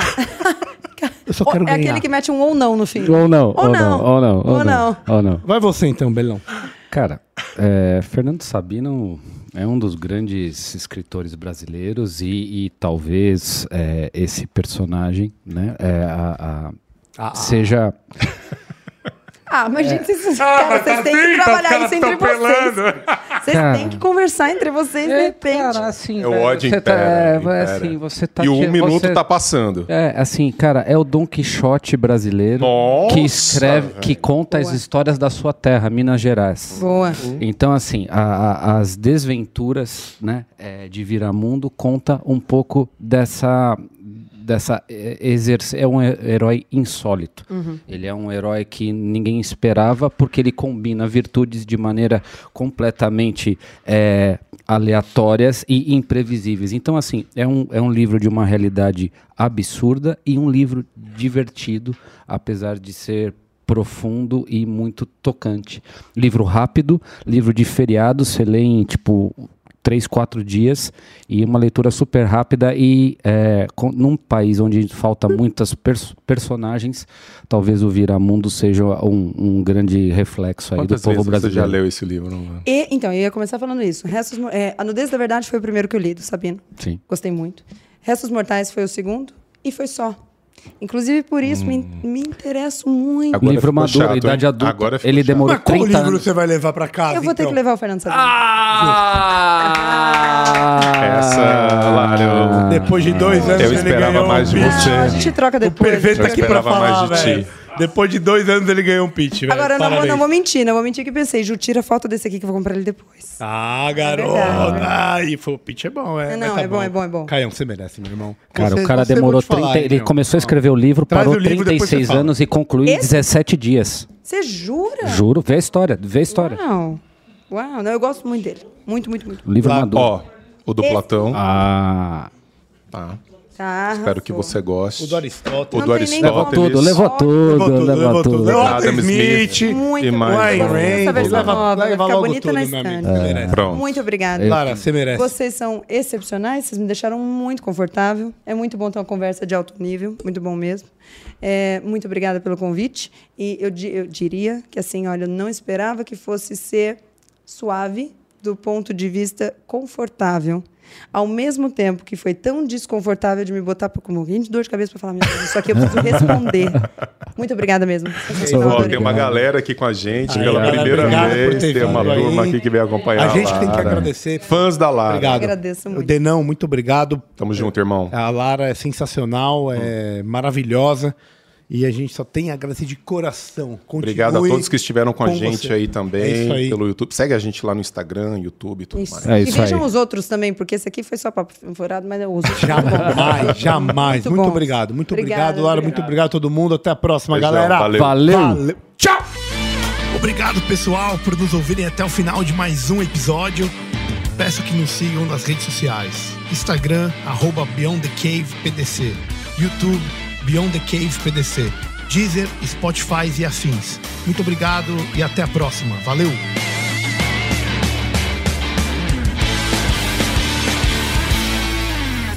Uma produção, voz e conteúdo.